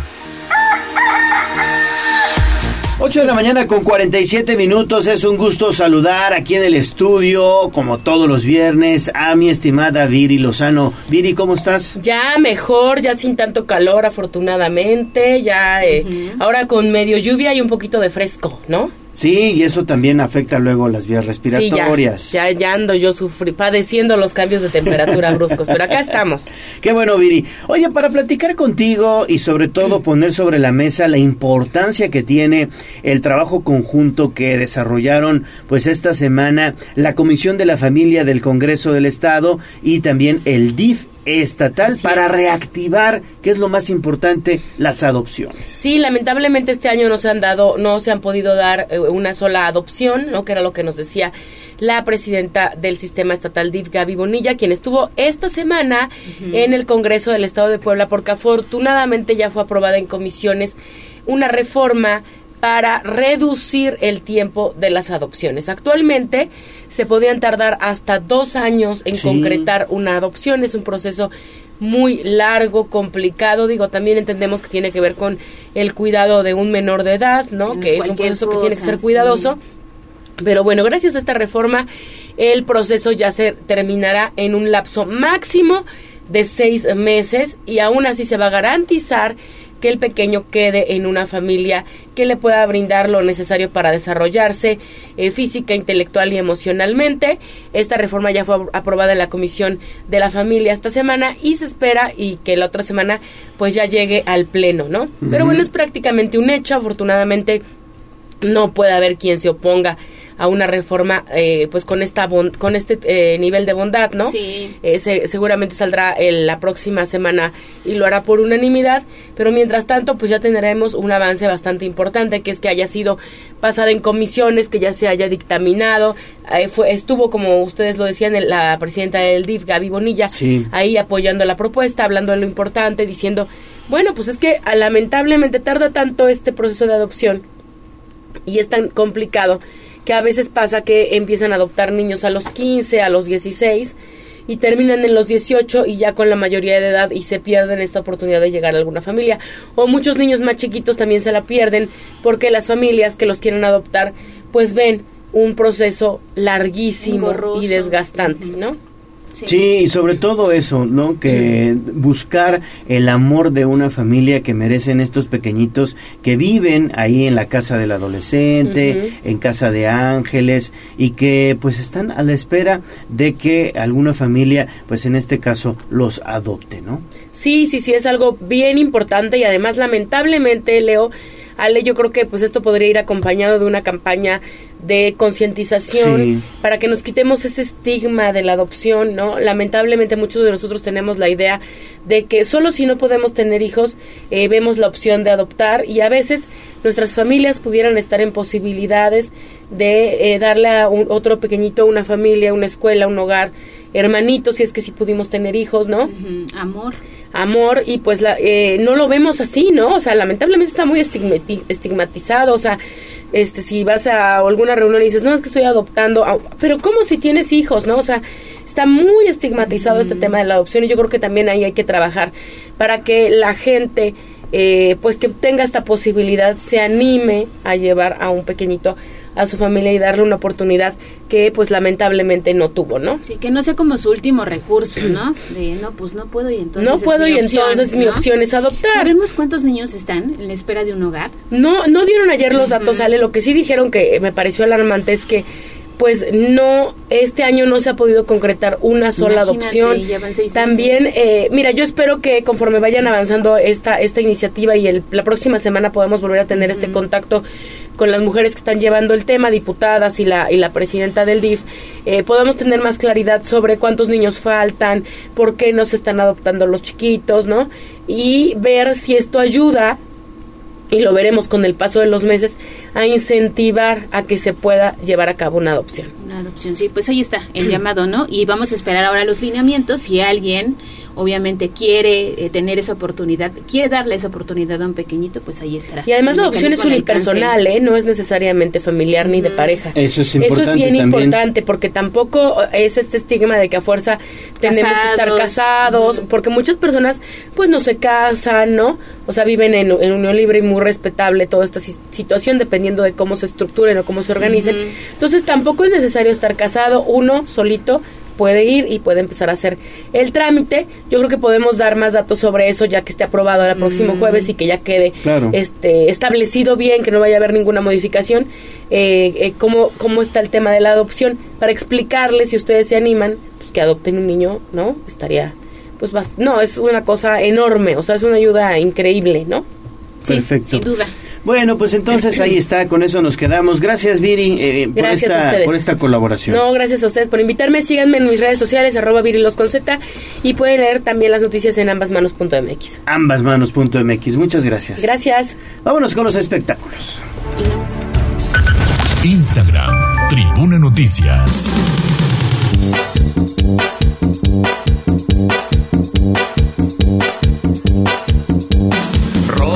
Rosita, baila quebradita. Sobre la tarima. Espectáculos, chismes y mucho más. En Tribuna Matutina. Ahora sin cubrebocas, mi estimado Pedro Jiménez. Pedro Jiménez. Buenos días, amigos. Es que ya es viernes, ya es viernes. Ya es viernes. Ya es viernes, entonces hoy teníamos que este venir diferentes, es que aparte de disfrutar. Vamos a acercar la cámara, mira. Ayer ya es correcto y miren, Hola. Pedro sí cumple. Es correcto, Sí es correcto. Hasta cuando, hasta cuando hay que venir temáticos también hay que cumplir, por supuesto. En Navidad, Claro. el suétercito de Navidad. Pues hoy venimos de estrenos. Oye, sí. Porque pues sin Shakira, ¿no? cubrebocas, Shakira Turizo. y también Grupo Frontera. Frontera, sí. Sí, no, no, no. La, la de entrada, bueno, la canción de, de- de Shakira con Manuel Turizo, pues, exitazo. Canción o no. Lleva 14 horas y ya lleva 4 millones de visualizaciones. ¿Cómo me dijiste que se llama la canción? Copa vacía. Tú me dijiste. Copa ¿Cómo vacía. Ay, copa vacía. Ay, Era al revés. Copa vacía se llama la, La la tenemos, canción. la tenemos. A ver, escuchemos. mucho más buena estrella. Hace rato tengo sed, Ay, ¿qué haces de caras? O sea, es que ustedes no Ah, lo sí está padre. caras. Es lo de hoy. Sí, por supuesto. Ya es una canción más pegada o, al reggaetón. Digo, igual lo que, lo que hace Manuel este Turizo, pues es como la mezcla de esto. Como siempre, los comentarios no podían faltar. Es una canción para Piqué, no es para Piqué, ya es una canción normal. Digo, la, la, la letra pues tiene bastante confundidos a los, a los cibernautas, a sus fans, y es que, bueno, digo, a final de cuentas, pues lo, lo que ella dice es que pues nunca tuviste tiempo para mí, te pido atención, deja el celular, agárrame la mano, ¿no? Entonces, no se sabe Más frío que el realmente. mes de enero, Ándale, no sé qué tanta ¿no? No, pero ya, es que la situación es que ahora todo lo que diga Shakira lo van a relacionar con Sí, Piqué. pero Y ya, ya, eso ya se acabó. Ya anda ahorita con Luis Hamilton. Y es lo que no saben si es para Piqué o se le está dedicando a él ahora, pues O, porque o como es para también Tom tiene- Cruise, o ya, ya, ya. ya, ya. El caso es que la canción de que va dedicada a ella le está está agradable, Sí. este siento, siento que no va a tener como el mismo impacto que a lo mejor Bizarrap con Bizarrap. Ah, En no. sesión 53 yo creo que Pero mándale. fue un boom. Pero, Pero va no bien, es. va bien. Sí, ahora, sí. eh, aparte ahora sale de sirena, Y se ella ve se bien. Se ve muy súper bien. bien, Y saca sí. un transparente. Sí, no. Un enterizo transparente. Sí, se ve de 10. Y hay una parte donde dice, tú estás bueno, pero yo estoy... Pero yo estoy más buena todavía. Bueno, Sí, sí, sí. Pues no, no hay que desmentirla, ¿no? Es correcto. Y quien también están de estreno precisamente es Grupo Frontera con Peso Pluma. No es que ayer fue la tarde de las revelaciones, amigos. Su Grupo nueva Frontera canción con Peso Pluma. Peso A ver. Pluma. Se llama Tulum. A ver, Cuando sales cuida y que ya tienes otro hombre. Si quieres dile mi nombre, que la comida se enfría. Bueno, pues ahí está, el puro estilo de Peso Pluma, ¿no? De Grupo Frontera. Y, y Grupo Ajá, Frontera. sí, siento, la verdad es que la, la canción no suena mal, es, es el, el- el mero ritmo de, de, de Grupo Frontera, eh, se agradece. Yo la verdad no soy fan de, de, de- los corridos, este, tumbados, ni bélicos, etcétera. Ujú. Entonces la canción, la canción suena bien. Y a diferencia, por ejemplo, de la, de la canción de, Shakira, esta también habla de, de, de desamor, pero en la que le dice a la otra persona, pues vente, vente conmigo y dile que pues ya lo dejaste, ¿no? Porque habla de que la chica está enamorada de un tipín, que pues tiene dinero, tiene lana, y pues acá pues yo no tengo, pero pues acá vas a tener amor, chiquitita, ¿no? Entonces, Exactamente. está... No te voy a hacer sufrir. Es correcto. Me No recordó- de amor, pero sí de dinero. bueno, eh, oye, pues hay que hacer la chambita, ¿no? Vamos, ya estoy jugando, es viernes. es viernes, sí, es viernes, es correcto. Entonces, pues, igual eh, la canción también lleva más o menos este 13 horas. Se estrenó a las 6 de la tarde del día de ayer, entonces 6, 7, 8. Va para 13 horas de estreno, 15, perdóneme, y ya lleva 110 mil reproducciones en la plataforma de videos. Digo, bueno, Ahí va, ahí va. ahí va. Sí, no se compara, pero no, no se compara, no se compara. Sin ¿Eso embargo, cuánto será en dinero? Y ese rato me ¿Quién la sabe duda ya. en monetización? Ajá. ¿Quién sabe? Depende de cómo es que les, les contabilicen los views. Y lo que sí es que, por ejemplo, este Peso Pluma eh, está estrenando un nuevo disco que se llama Génesis y ya de acuerdo a la cuenta oficial de Spotify México, ese disco ya superó o ya tiene galardonado al álbum más escuchado en las primeras 24 horas de, de que se estrenó. Entonces, pues tan solo lleva cerca de 4 millones de reproducciones en las 24 horas que lleva de estreno. O sea, Peso Pluma viene con todo y digo, oh, vuelvo a lo mismo, yo no soy fan de la música de, de él, pero pues digo, tiene sus fans. Y pues mientras sus fans sigan ahí, pues él Lo respalda. es correcto. Entonces, pues esta tarde es de estrenos y a quien pues ya definitivamente dijeron saben que no, pues son los OV7, ¿no? Ya había estado en pláticas una serie, una bioserie, porque ahorita está de moda hacer bioseries por todo. Sí. Iban a sacar su propia bioserie Y ya no. fue el mismo Ari Boroboy que dijo, ¿saben qué? Se canceló el proyecto, no se va a hacer nada.